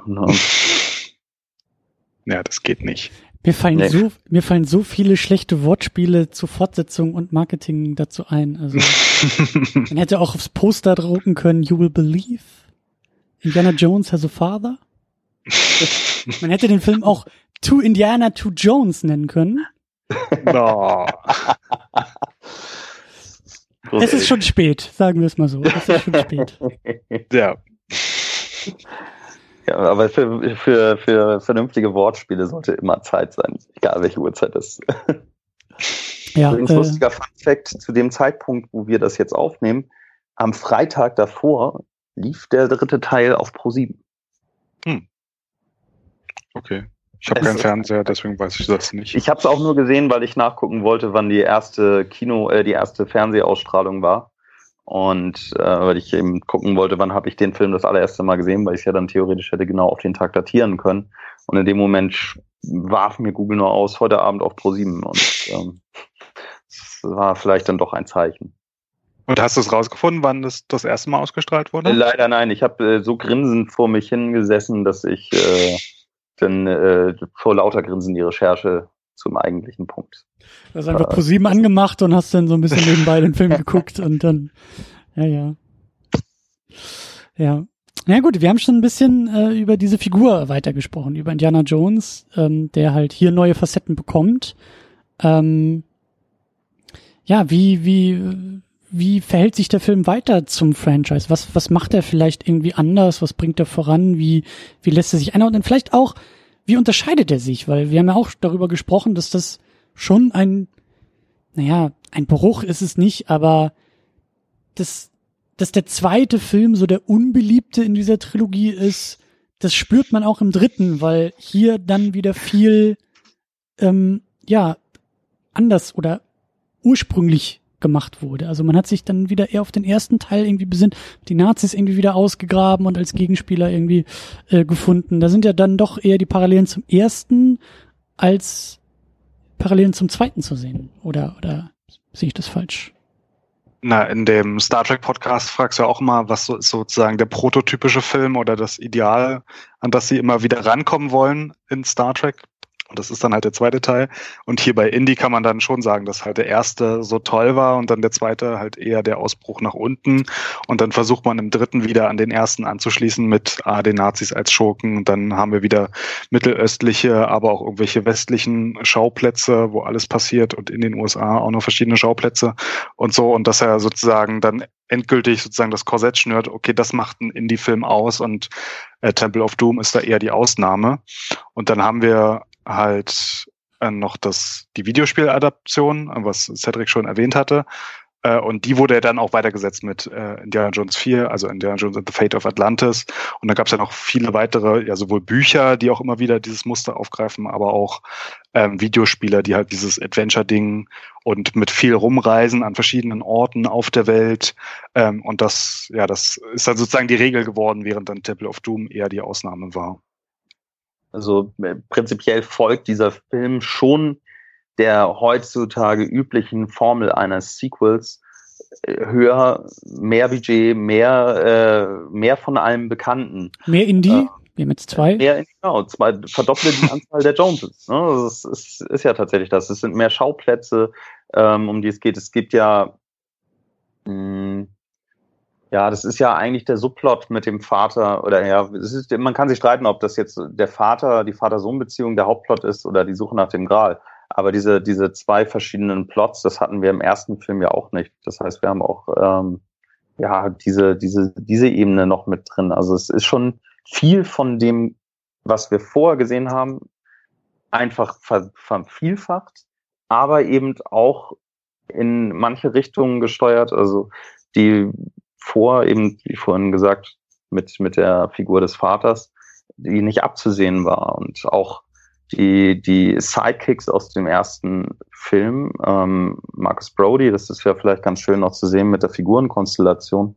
Ähm, die, Marcus Brody wird ja eher Indies Vater zur Seite gestellt als Freund von ihm und Salah wird ja eher Indy zur Seite gestellt und beide bilden dann eben auch diese Gegengewichte zu den einzelnen Figuren. Ähm, wenn dann, wenn dann Jones und, und Brody im, im Panzer zusammensitzen und ihre Dialoge haben, so streiten sich Salah und Indy darüber, dass es keine Kamele sein sollen, die er jetzt mitnimmt, sondern nur Pferde. Und das ist ja, eigentlich sind die Figuren ja auch im ersten Teil recht ernst eingesetzt worden. Also Brody ja eher als Mentor für ihn, ähm, auch in dieser kurzen Screentime, die er ja nur hat.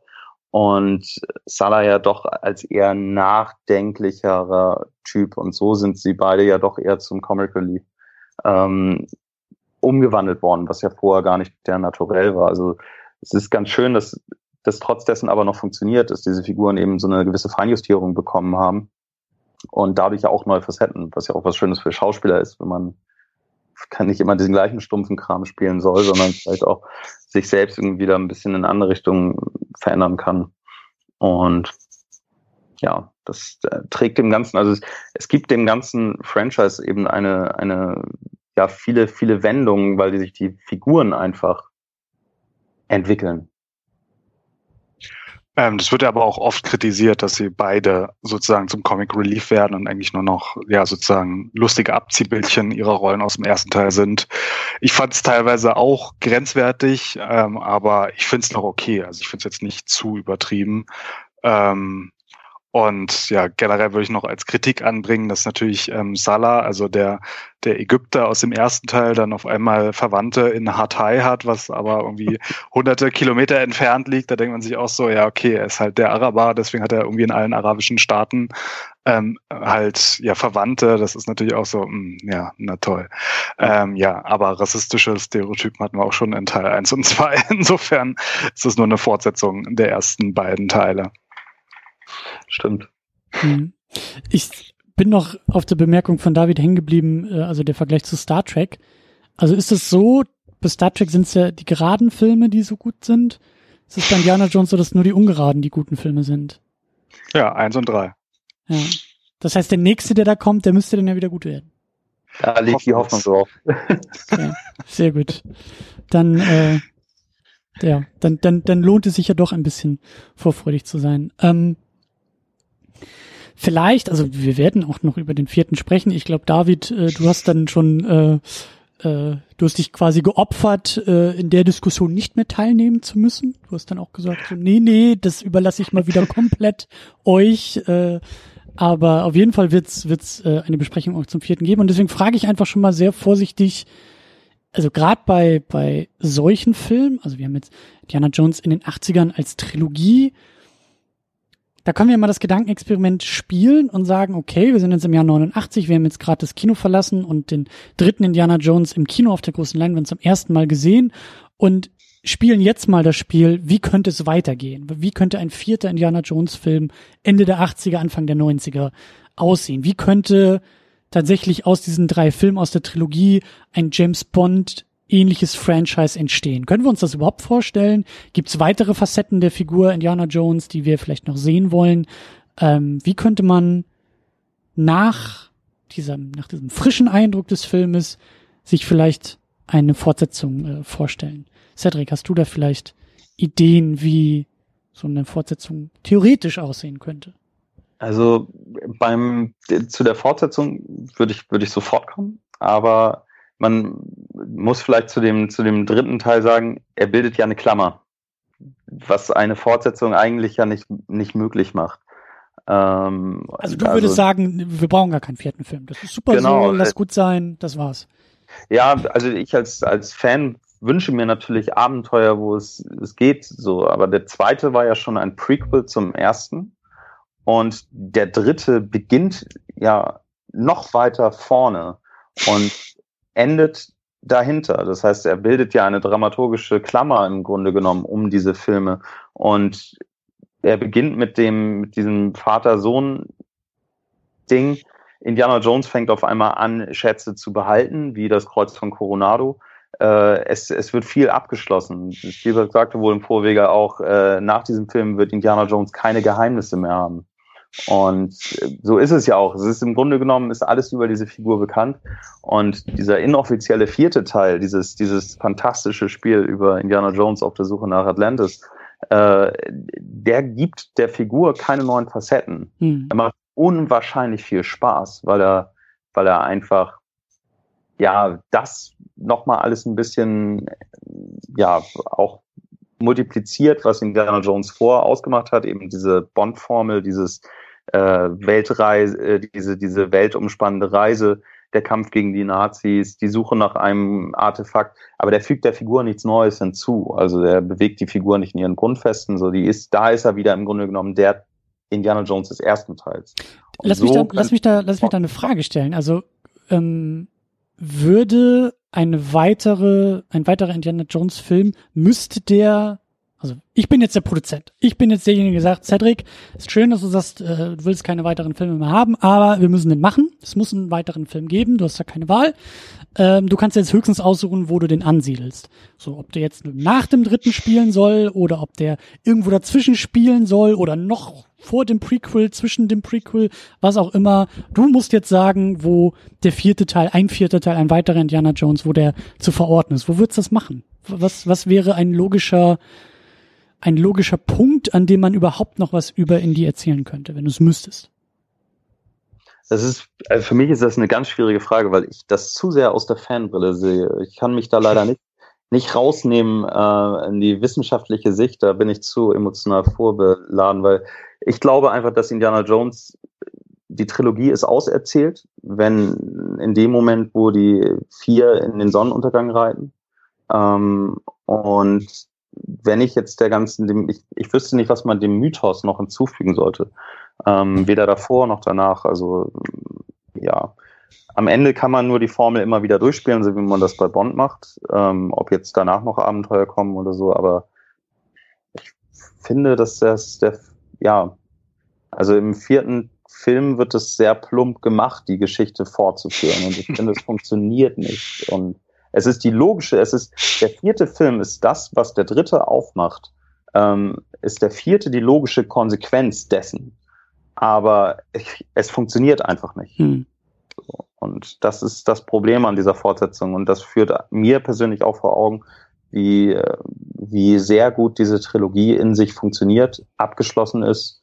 Ähm, also wenn, um deine Frage trotz dessen einmal zu beantworten, wenn man einen Film verorten wollen würde, dann müsste er eigentlich ähm, vor dem dritten spielen, weil er zu diesem Zeitpunkt einfach nicht fertig ist. Wenn man so will, ist diese, diese, dieses ins Reine kommen mit dem Vater das letzte große Abenteuer. Und in dem Moment, wo Indy das vollzogen hat, ist die Figur einfach wirklich gibt es keine Abenteuer mehr zu erleben. Und deswegen müsste das davor sein, damit er noch was hat, wonach er streben kann.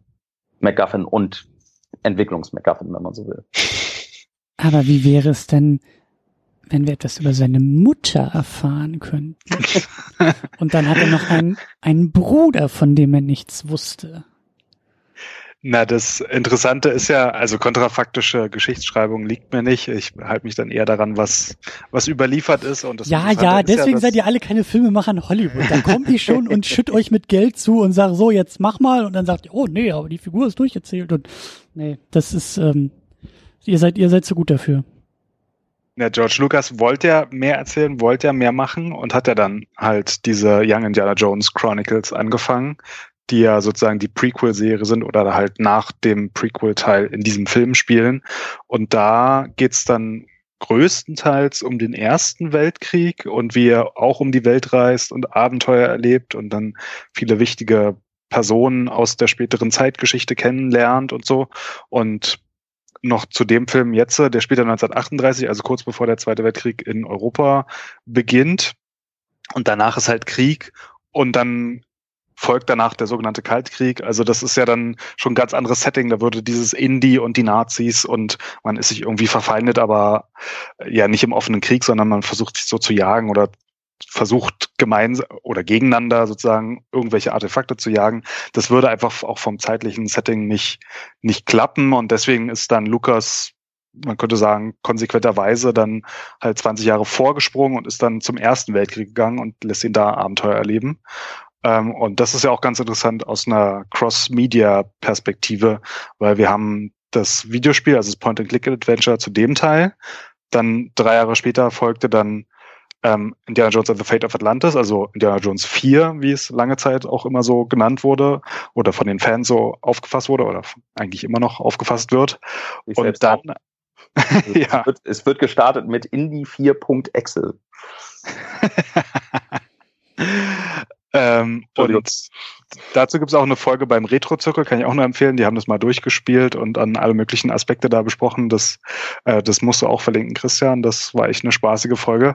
Und dann am Ende von, von Indie 4 steht halt da, ja, Indiana Jones will be back also Young Indiana Jones. Und das war dann schon sozusagen der Teaser für die Fernsehserie, die dann ein Jahr ah. später, ich glaube sogar in dem gleichen Jahr startete.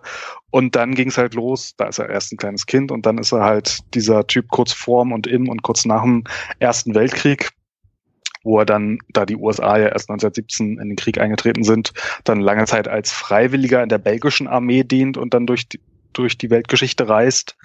Ähm, ja, und da werden einige Geschichten erzählt, aber die Serie an sich ist, ähm, ist sehr speziell. Die hat ein sehr komisches Format, weil hm? Ja, ging es nicht auch irgendwie darum, dass das so ein bisschen, ähm, dass das so einen kleinen Bildungsaspekt irgendwie auch hatte? Also sollte es nicht irgendwie auch ja. darum gehen, Dinge zu lernen und zu vermitteln und ja, genau so. Also Lukas hat sich halt so grobe Settings ausgedacht und halt historische Figuren, die dann Indy als der fiktive Beobachter oder als fiktive Figur von außen dann mal so richtig kennenlernt, so wie sie halt wirklich waren.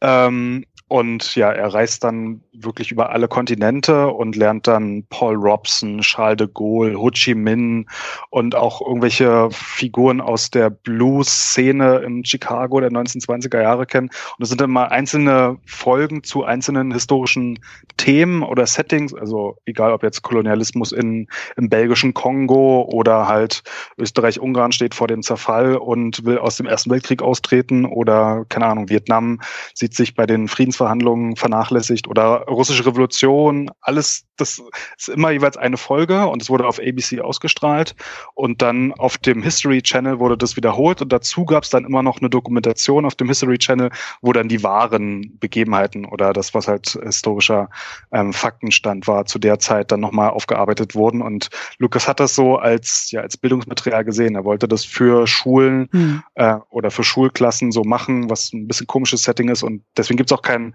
keinen roten Faden, sondern es sind immer so ja, einzelne Episoden aus seinem Leben und er taucht halt wirklich überall auf, auf allen Kontinenten. Und jetzt zuletzt hatte ich noch eine Folge gesehen, da war er dann auf einmal freiwillig in der britischen Armee, obwohl er eigentlich in der belgischen Armee war. Und dann, ja, es wirkt auch teilweise ziemlich konstruiert. Und dann gibt es halt eine Szene, wo er ähm, ja den Blues kennenlernt und dann guckt er Leuten zu, wie sie Musik machen, so eine ganze Folge lang. Das fand ich die langweiligste Folge von allen, muss ich sagen.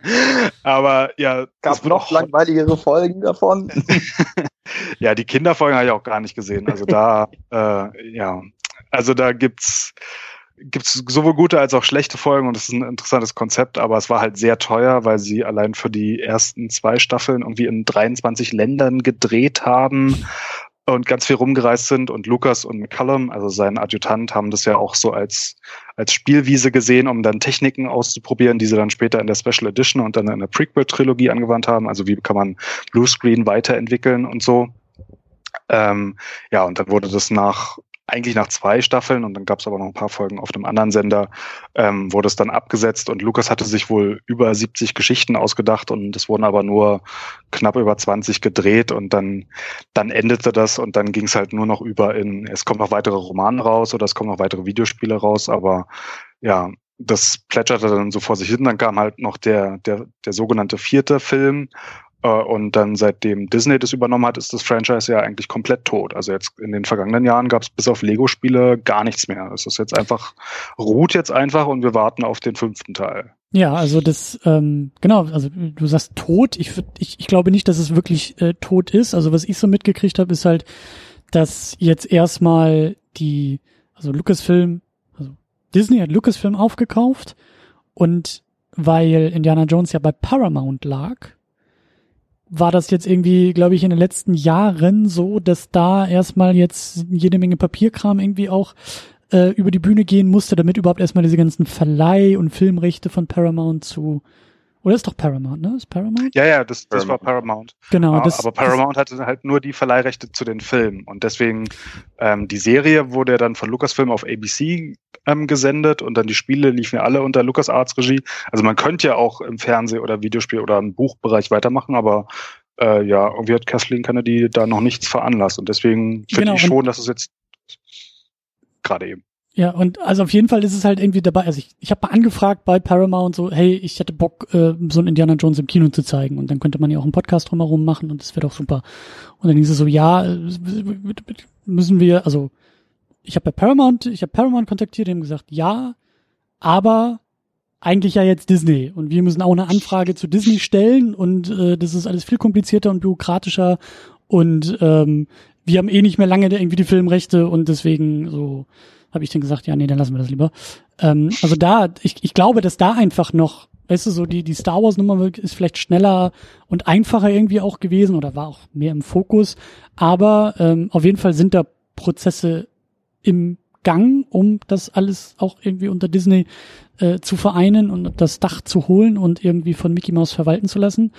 Und ja, äh, äh, Spielberg hat hier in äh, Interviews zum Jahresanfang, ich glaube bei Ready Player One, als er da auf Tour war, also da habe ich halt gelesen, dass er gesagt hat, so ja, äh, das nächste oder übernächste Projekt ist Indiana Jones 5. So, der soll dann wohl irgendwie hm. Anfang nächsten Jahres, also Anfang 2019, tatsächlich irgendwie gedreht werden. So ist es. Ja. Äh, ist auch mein letzter Stand. Also das äh, nächste Projekt, er wollte jetzt erstmal eine Pause machen, weil er Ready Player One und die Verlegerin ja parallel in, aufgenommen hat äh, und bearbeitet hat. So klar, Ready Player One größere CGI-Einsätze als bei die Verlegerin, aber das ist natürlich zehrend und deshalb hat er gesagt, jetzt macht er erstmal eine Pause und dann geht's dann bloß. Ich glaube, er hat sich jetzt schon wieder ein Zwischenprojekt äh, irgendwie genommen. Der wird ja dann irgendwie auch nicht müde ähm, da was zu machen. Das Drehbuch ist ja auch immer so eine schwierige Sache, klar, das ist vorhin gesagt, ne, so Mensch hier, wenn der Geld, wenn das Geld regiert, dann sollte man eigentlich irgendwie eine Geschichte sich ausdenken können. So Abrams hat es auch hingekriegt, in kürzester Zeit eine Story zusammenzuschustern für Episode 7 oder jetzt auch für Episode 9. Das ging ja auch relativ flott eigentlich. Und ja, ich, also mein Gefühl ist an der ganzen Sache, die wissen, wie sehr dieser ikonische Charakter mit der Figur verbunden ist. Äh, sie versuchen nach Möglichkeit, nach Möglichkeit die Marke auch, sie ist ja auch ikonisch nicht nur mit, mit Ford, sondern auch mit Spielberg verbunden. Und ähm, dass man jetzt einfach den verbliebenen Fans vielleicht noch das Abschiedsgeschenk gibt und dann in wirklich fünf oder zehn Jahren auf einmal richtig Gas gibt. Das heißt, Spiele, Figur ausschlachten, ausschlachten, ausschlachten und dann wirklich so einen Bond-Charakter draus machen. Also, also denkst du so, ein letztes Mal Harrison Ford in der Rolle, ein letztes Mal Spielberg irgendwie äh, am Werke und dann ist tatsächlich irgendwie so ein Generationswechsel, also Indiana Jones genau. geht weiter, aber ohne diese beiden und irgendwie so wie man es ja gerne macht, da muss irgendwie die die Staffel, die, die Fackel muss irgendwie weitergegeben werden und dann rennt das nächste Team die nächsten Jahre durchs Kino mit Indiana Jones. Ja, dafür ist die Marke auch zu wertvoll. Das ist ja ein, Klar. Ich sag mal, warum ja. sollst du, äh, warum sollst du dir Lucasfilm kaufen? Klar, Star Wars als erstes, aber. Howard the Duck. ja, ganz wichtig. ja, aber der, der Indiana Jones äh, 4 hat, ist 2007, David korrigiere mich gerne, oder 2008? rausgekommen, 2008 glaube ich sogar, oder? Äh, ich glaube 19 Jahre 8. nach dem. Ja, 2008, ja. Ja, 2008. Und das ist ja noch im Grunde genommen vor der Ära gewesen, dass die Filme reihenweise die Milliardegrenze brechen. Mhm. Und der hat irgendwie auch seine 700, 800 Millionen eingespielt. Das heißt, das Interesse an der Figur ist ja zweifelsohne da. Ähm, ja, ich, ich denke, die, das Star Wars schon genug zu stemmen ist im Moment, aber Disney ist sich seiner, ja, ist sich seiner, glaube ich, sehr bewusst, was für eine wertvolle Marke die äh, in ihrem Portfolio sich reingekauft haben. Sonst hätten mhm. die auch nicht diesen Deal mit Paramount ausgehandelt. Mhm. Ja. ja, aber die, die Frage so, und damit kommen wir auch langsam zum Schluss, weil eigentlich ist das auch noch ein großes Thema für den, für den vierten Film, den wir noch besprechen werden. Aber ich will die Frage trotzdem schon mal ein bisschen in den Raum stellen. Wir haben sie ja eigentlich auch schon gestellt und ein bisschen beantwortet. Aber was, was brauchen wir denn eigentlich noch von Indiana Jones? Was wollen wir denn noch von Indiana Jones? Weil ich finde das sehr pointiert, was du, Cedric, gesagt hast mit dieser Bemerkung, dass es halt, dass es diesen Bogen gibt und dass diese Figur irgendwie auch auserzählt ist. Und ähm, bei Videospielen wird's ja gerne gemacht, ne, dass man sagt, ähm, also ein gutes Beispiel, so die Uncharted-Reihe, die ja sich sehr nah an Indiana Jones und diesem Abenteuer-Feeling irgendwie orientiert. Da ist ja sehr deutlich zu erkennen am Ende des vierten Teils, dass da vielleicht eine Fackel weitergegeben wurde. Dann gab es jetzt neulich oder vor einem Jahr dieses Lost Legacy, was so eine Nebengeschichte mit anderen Figuren erzählt hat. So dieser Versuch wird ja oft unternommen im Videospiel, ist der gleiche Name, weil oft ist das Setting oder das Gameplay eher die Marke, aber es ist halt irgendwie mit anderen Figuren ausgestattet, es ist irgendwie eine andere Erzählung, es wird nach vorne erzählt, es wird nach hinten geworfen. Und dann spielt ein Assassin's Creed irgendwie vor den eigentlichen äh, Assassinen und Templaren, aber das geht irgendwie auch alles klar, Hauptsache man hat irgendwie das Gameplay und das Spiel. So, könnt ihr euch das auch irgendwie vorstellen? Also könnte man nicht irgendwie eine Indiana Jones Fortsetzung machen, die eher also die losgelöster von der Figur ist und eher mit Stimmung arbeitet, mit Genre arbeitet, mit irgendwie Settings und Motiven arbeitet und dann vielleicht wieder zurück zum ursprünglichen Titel geht und sagt, es ist Raiders of the Lost Ark, aber nicht mit Indiana Jones, sondern mit wie auch immer die Person Matt dann heißt. Williams. Wer auch immer, Äh. was auch immer so. Könnt, könnt ihr euch das zumindest irgendwie vorstellen oder sagt ihr auch, nee, komm, lass mal gut sein? Na, das war ja der Versuch, also das werdet ihr dann beim vierten Teil besprechen, aber da gab es ja die Idee, sozusagen die Fackel weiterzureichen an einen jüngeren Schauspieler äh, und dann macht der halt seine eigenen, aber irgendwie ähnlichen Abenteuer, aber das ist ja dann ja Grund, also ist ja rich- richtig äh, in den Boden gerammt worden, ist ja dann vollkommen schief gegangen ähm, und jetzt dieser junge Schauspieler ist auch für den fünften Teil nicht mehr angekündigt, also irgendwie müssen sie jetzt einen anderen Weg finden, ähm, aber so Gerüchte, dass man irgendwie das ja rebootet mit welchen Schauspielern auch immer, also Chris Pratt oder so, ähm, gab es auch immer wieder. Insofern, also ich glaube, dieses Franchise ist halt mit dieser Figur verbunden. Man kann wahrscheinlich sowas ähnliches mit anderen Leuten machen, aber ob es dann Indie ist, ja, das ist halt, ich weiß es nicht. Ich kann es echt nicht sagen. Ich glaube, dass der, der dritte Teil, so sehr ich ihn liebe, irgendwie Fluch und Segen zugleich ist für dieses Franchise, weil er dieses Franchise einerseits in eine Sackgasse führt, weil es den Anschein erweckt, dass das die Figur auserzählt ist.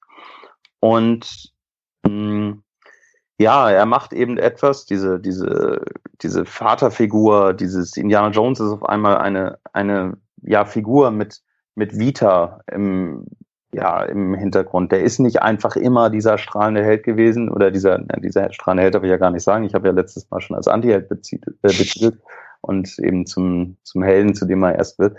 So, er ist ja eigentlich so ein konstanter Held und jetzt merkt man auf einmal, dieser Held hat eben auch Probleme und diese Probleme überwindet er im dritten Teil, also die Probleme mit seinem Vater und dadurch gibt es dann eben das Ende und unter dem gleichen Problem leidet ja zum Beispiel auch äh, die, die neue Bond-Reihe. Also James Bond hat immer funktioniert, solange diese Geschichten einen Anfang und ein Ende in sich hatten und die Figur aber unberührt ließen.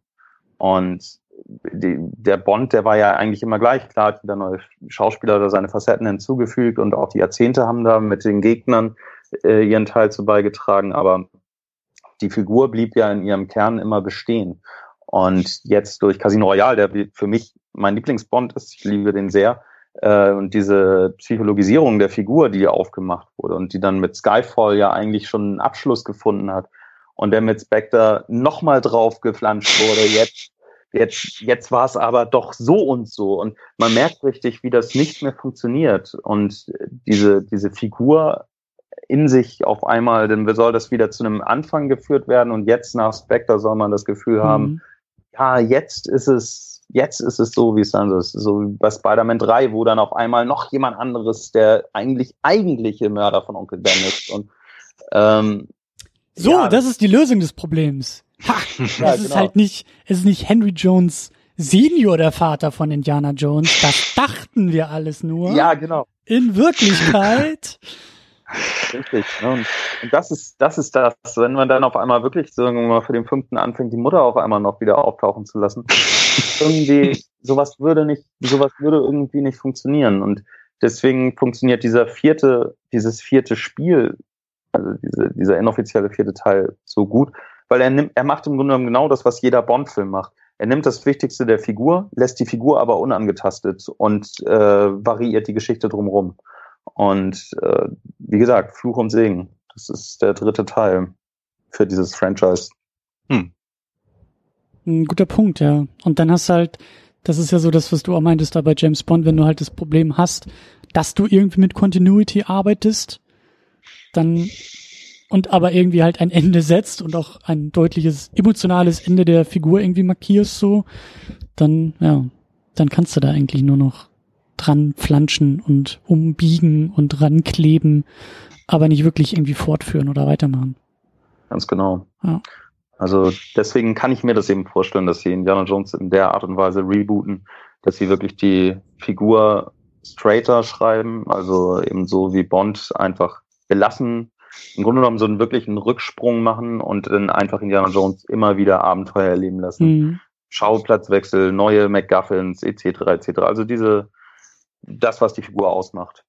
Aber dann halt hm. ähm, die Rolle halt neu besetzen, ne? Also dann ist es halt wieder ein Indiana Jones in seinen Mit-30ern, End-30ern, der irgendwie Abenteuer erlebt. Dann ist es ein Chris Pratt, dessen Rollenname Indiana Jones ist und keiner, keiner rümpft irgendwie die Nase und sagt, Hä, wer bist du? Sondern, nee, nee, ich bin Indiana Jones. Das ist äh, immer gewesen, so, dann funktioniert das.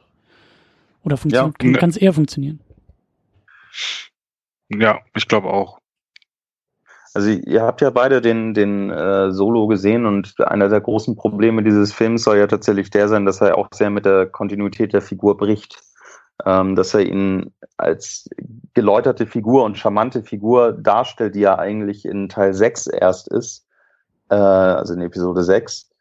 Aber ja im Grunde genommen dieser Bogen zwischen 4 und 6 in der Entwicklung der Figur dadurch ja komplett ausgehebelt wird. Also er entwickelt sich von Solo zu einem Arschloch, um dann wieder von Episode 4 an Bisschen schon, wieder ja. zum Guten geführt zu werden. Und ähm, das sehe ich vielleicht auch als Problem, wenn du zum Beispiel sagst, du, du würdest diese Figur jetzt soft rebooten, dass du das Ganze innerhalb dieses Filmuniversums stattfinden lässt und einfach sagst, okay, das spielt jetzt einfach nur viel früher. Ähm, ich denke, dann würdest du ähnliche Probleme kriegen. Also wahrscheinlich müsste man die Figur auch so neu starten, dass man wirklich sagt, okay, nee, wir, wir nehmen niemanden die alten Indiana Jones Filme weg, aber hier ist jetzt ein Bruch und hier mhm. starten wir von null. Also das ist was für neue Fans und für alte, die Bock drauf haben, aber auf keinen Fall für die, die eine Fortführung ihrer Figur wollen. Mhm es klingt tricky. Also es ist wirklich eine Zickmühle, weil du hast, ja, du hast auch ein Franchise, was halt an diese Figur auch geknüpft ist. Ne? Also mittlerweile heißen die Filme halt Indiana Jones und. No. Während ja. Star Wars Star Wars heißt. Das kannst du breiter ausfüllen, aber ja. Naja. Schwierig. Wir werden es sehen, wir werden es sehen. Also solange es, solange es Geld abwirft und äh, Ich wollte doch eh gerade fragen. Also ihr beiden seid doch sowieso schon am Startwochenende im Kino, oder? Egal ja, was da jetzt kommt, egal was passiert, man muss da zumindest mal reingucken und wissen, was da los ist. Ja, George Lucas wird ausführender Produzent sein, also muss ich dabei sein. Haben Sie die bestätigt, tatsächlich? Ja, ja. Aber ausführender Produzent, das ist doch auch so, so. zu sagen, Gott sei Dank. Ja, so based on his character, so ungefähr. So, ja, ja, komm, bleib mal weg, Na, hier ist der Scheck, halt den Mund. Aber ja, ja, du bist Produzent, ganz wichtig. Na, mal gucken, was er da so für Einfluss hat oder haben kann oder, also, oder auch nicht. Das Scheitern der, der, der, oder die, die Sackgasse, in der sich jetzt auch wahrscheinlich Star Wars ein Stück weit befindet, kann letztendlich auch wieder gut sein, dass man einfach sagt, okay, vielleicht holt man jetzt wieder die, die Episoden oder die, die, die Drafts, die, die Lukas ja geschrieben hat für 7, 8, 9, äh, raus und guckt sich die nochmal an und hält ihm vielleicht auch ein bisschen gegen und sagt, ey, ja, haben wir vielleicht doch aufs falsche Pferd gesetzt, indem wir das alles wegschmeißen. Ähm, vielleicht ist der alte, schrullige Typ zumindest mal eine Frage wert und ähm, einen künstlerischen, kommunikativen Austausch ähm, hinzukriegen. Also ich denke, dass das ist ähnlich wie mit, mit Peter Jackson ähm, bei den Herr der Ringe-Filmen. Also bei Herr der Ringe hat er einfach noch nicht so viel Macht gehabt, wie er sie später beim Hobbit mhm. wahrscheinlich hatte. Und so war es bei George Lucas dann auch mit den, mit den Prequels und eben am Ende äh, mit Indiana Jones 4, dass ihm einfach keiner mehr die Stirn geboten hat und auch mal gesagt hat, so, Keule, das vielleicht überlegen wir uns das nochmal, dass mal auch jemand Nein sagt, sondern und hier ist es vielleicht ganz gut, wenn man sich einfach mit ihm mal an einen Tisch setzt und zumindest mal seinen Input irgendwie ein bisschen aufnimmt und das dann variiert. So haben, hat ja der dritte Teil wunderbar funktioniert. Hm. Ich kann mir das richtig gut vorstellen, dass da jetzt die, die Lucasfilm-Abteilung, die jetzt auf einmal Indiana Jones zugewiesen bekommt, so ganz spontan nochmal so bei George anruft und sagt, hey George, wie geht's eigentlich? So, ja, nee, alles cool, alles kein Problem. Äh, wir haben ja nochmal im Archiv geguckt, du hattest da mal auf der Servierte so ein bisschen was zu einem Indiana Jones 5 und 6 aufgeschrieben. Steht da Enkel-Tochter oder Enkelsohn? Kannst dich da noch dran erinnern, was du da meintest? Die Handschrift ist nicht mehr so lesbar, aber ja, ja, nee. Nee, wir haben damit nichts vor. Nein, das ist einfach nur fürs Archiv, das äh, sollte, wollte jemand abtippen, der Praktikant Praktikant hat gefragt. Ja, ja, genau. Man müsste Mäuschen spielen können. Ich will nach Hollywood. Ich will wissen, was da diskutiert ja. und telefoniert wird. Das, äh, ja. Ich sehe es genauso. Ja, aber wahrscheinlich die Richtung so, also so persifliert du es dargestellt hast. Ich glaube schon, dass, dass George Lucas zwar keinen, keinen nennenswerten Einfluss darauf kriegt, aber schon mehr Wert auf das gelegt werden wird, was er sagt zu der Figur und auch Spielberg wahrscheinlich, ist hier auch das Gute, dass die beiden eben einen guten Draht ja zueinander haben. Das sind ja enge Freunde mhm. und wenn die einfach auch mal miteinander schnacken, also Spielberg wird sicherlich mal auf ihn zukommen und ihn bei einem Glas Rotwein oder sowas abends fragen sie mal, in welche Richtung wolltest du ihn hier eigentlich schubsen?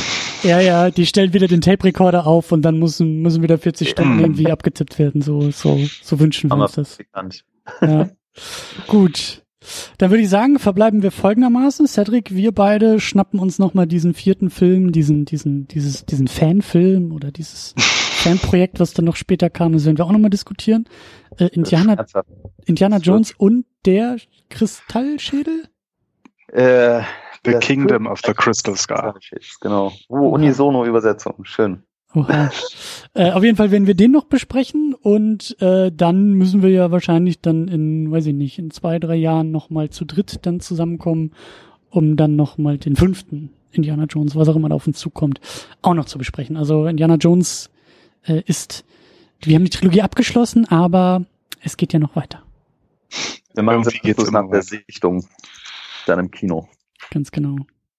Gut, äh, Jungs, ich sage vielen, vielen Dank ähm, für das Thema. Cedric, vielen Dank, dass du mich da nochmal wieder wachgerüttelt hast und vielen Dank auch an David, dass du nochmal äh, dazugekommen bist und dass wir nochmal zu dritt auch über Indiana Jones sprechen konnten. Dankeschön. Sehr gerne. Gern geschehen. Gerne wieder.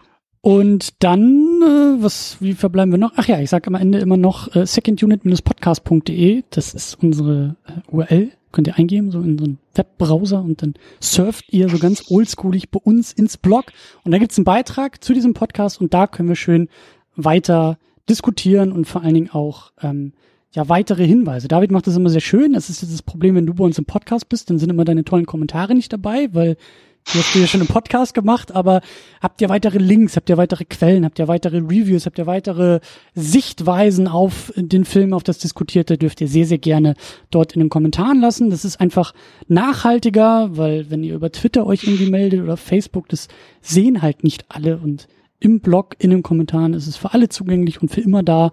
Und das, so, so stelle ich mir das vor, so muss das sein. Deswegen äh, einigen wir uns darauf, dass wir das da fortführen und da am besten weiter auch uns austauschen und diskutieren. Und ähm, ja, da findet ihr auch weitere Links zu allen möglichen Kanälen und Social Media Geschichten. Da gibt's auch einen Link auf das Blog von David. Das ist der Mate-Schrank, aber kennt ihr eh schon, weil aus den Star Trek Folgen kennt ihr schon, folgt ihr schon, lest ihr schon. Werden wir trotzdem auch noch verlinken. Das ist der Mate-Schrank und ja, dann halte ich auch langsam meinen Mund und sage äh, noch einmal vielen Dank fürs Zuhören und fürs Mitmachen und bis zum nächsten Mal. Tschüss.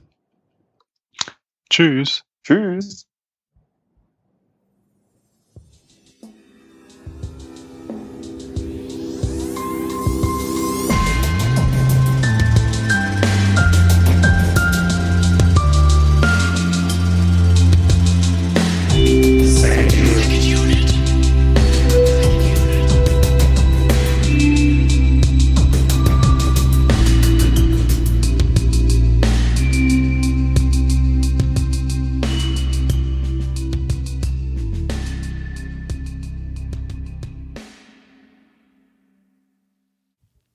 Die Second Unit ist das Ergebnis harter Arbeit.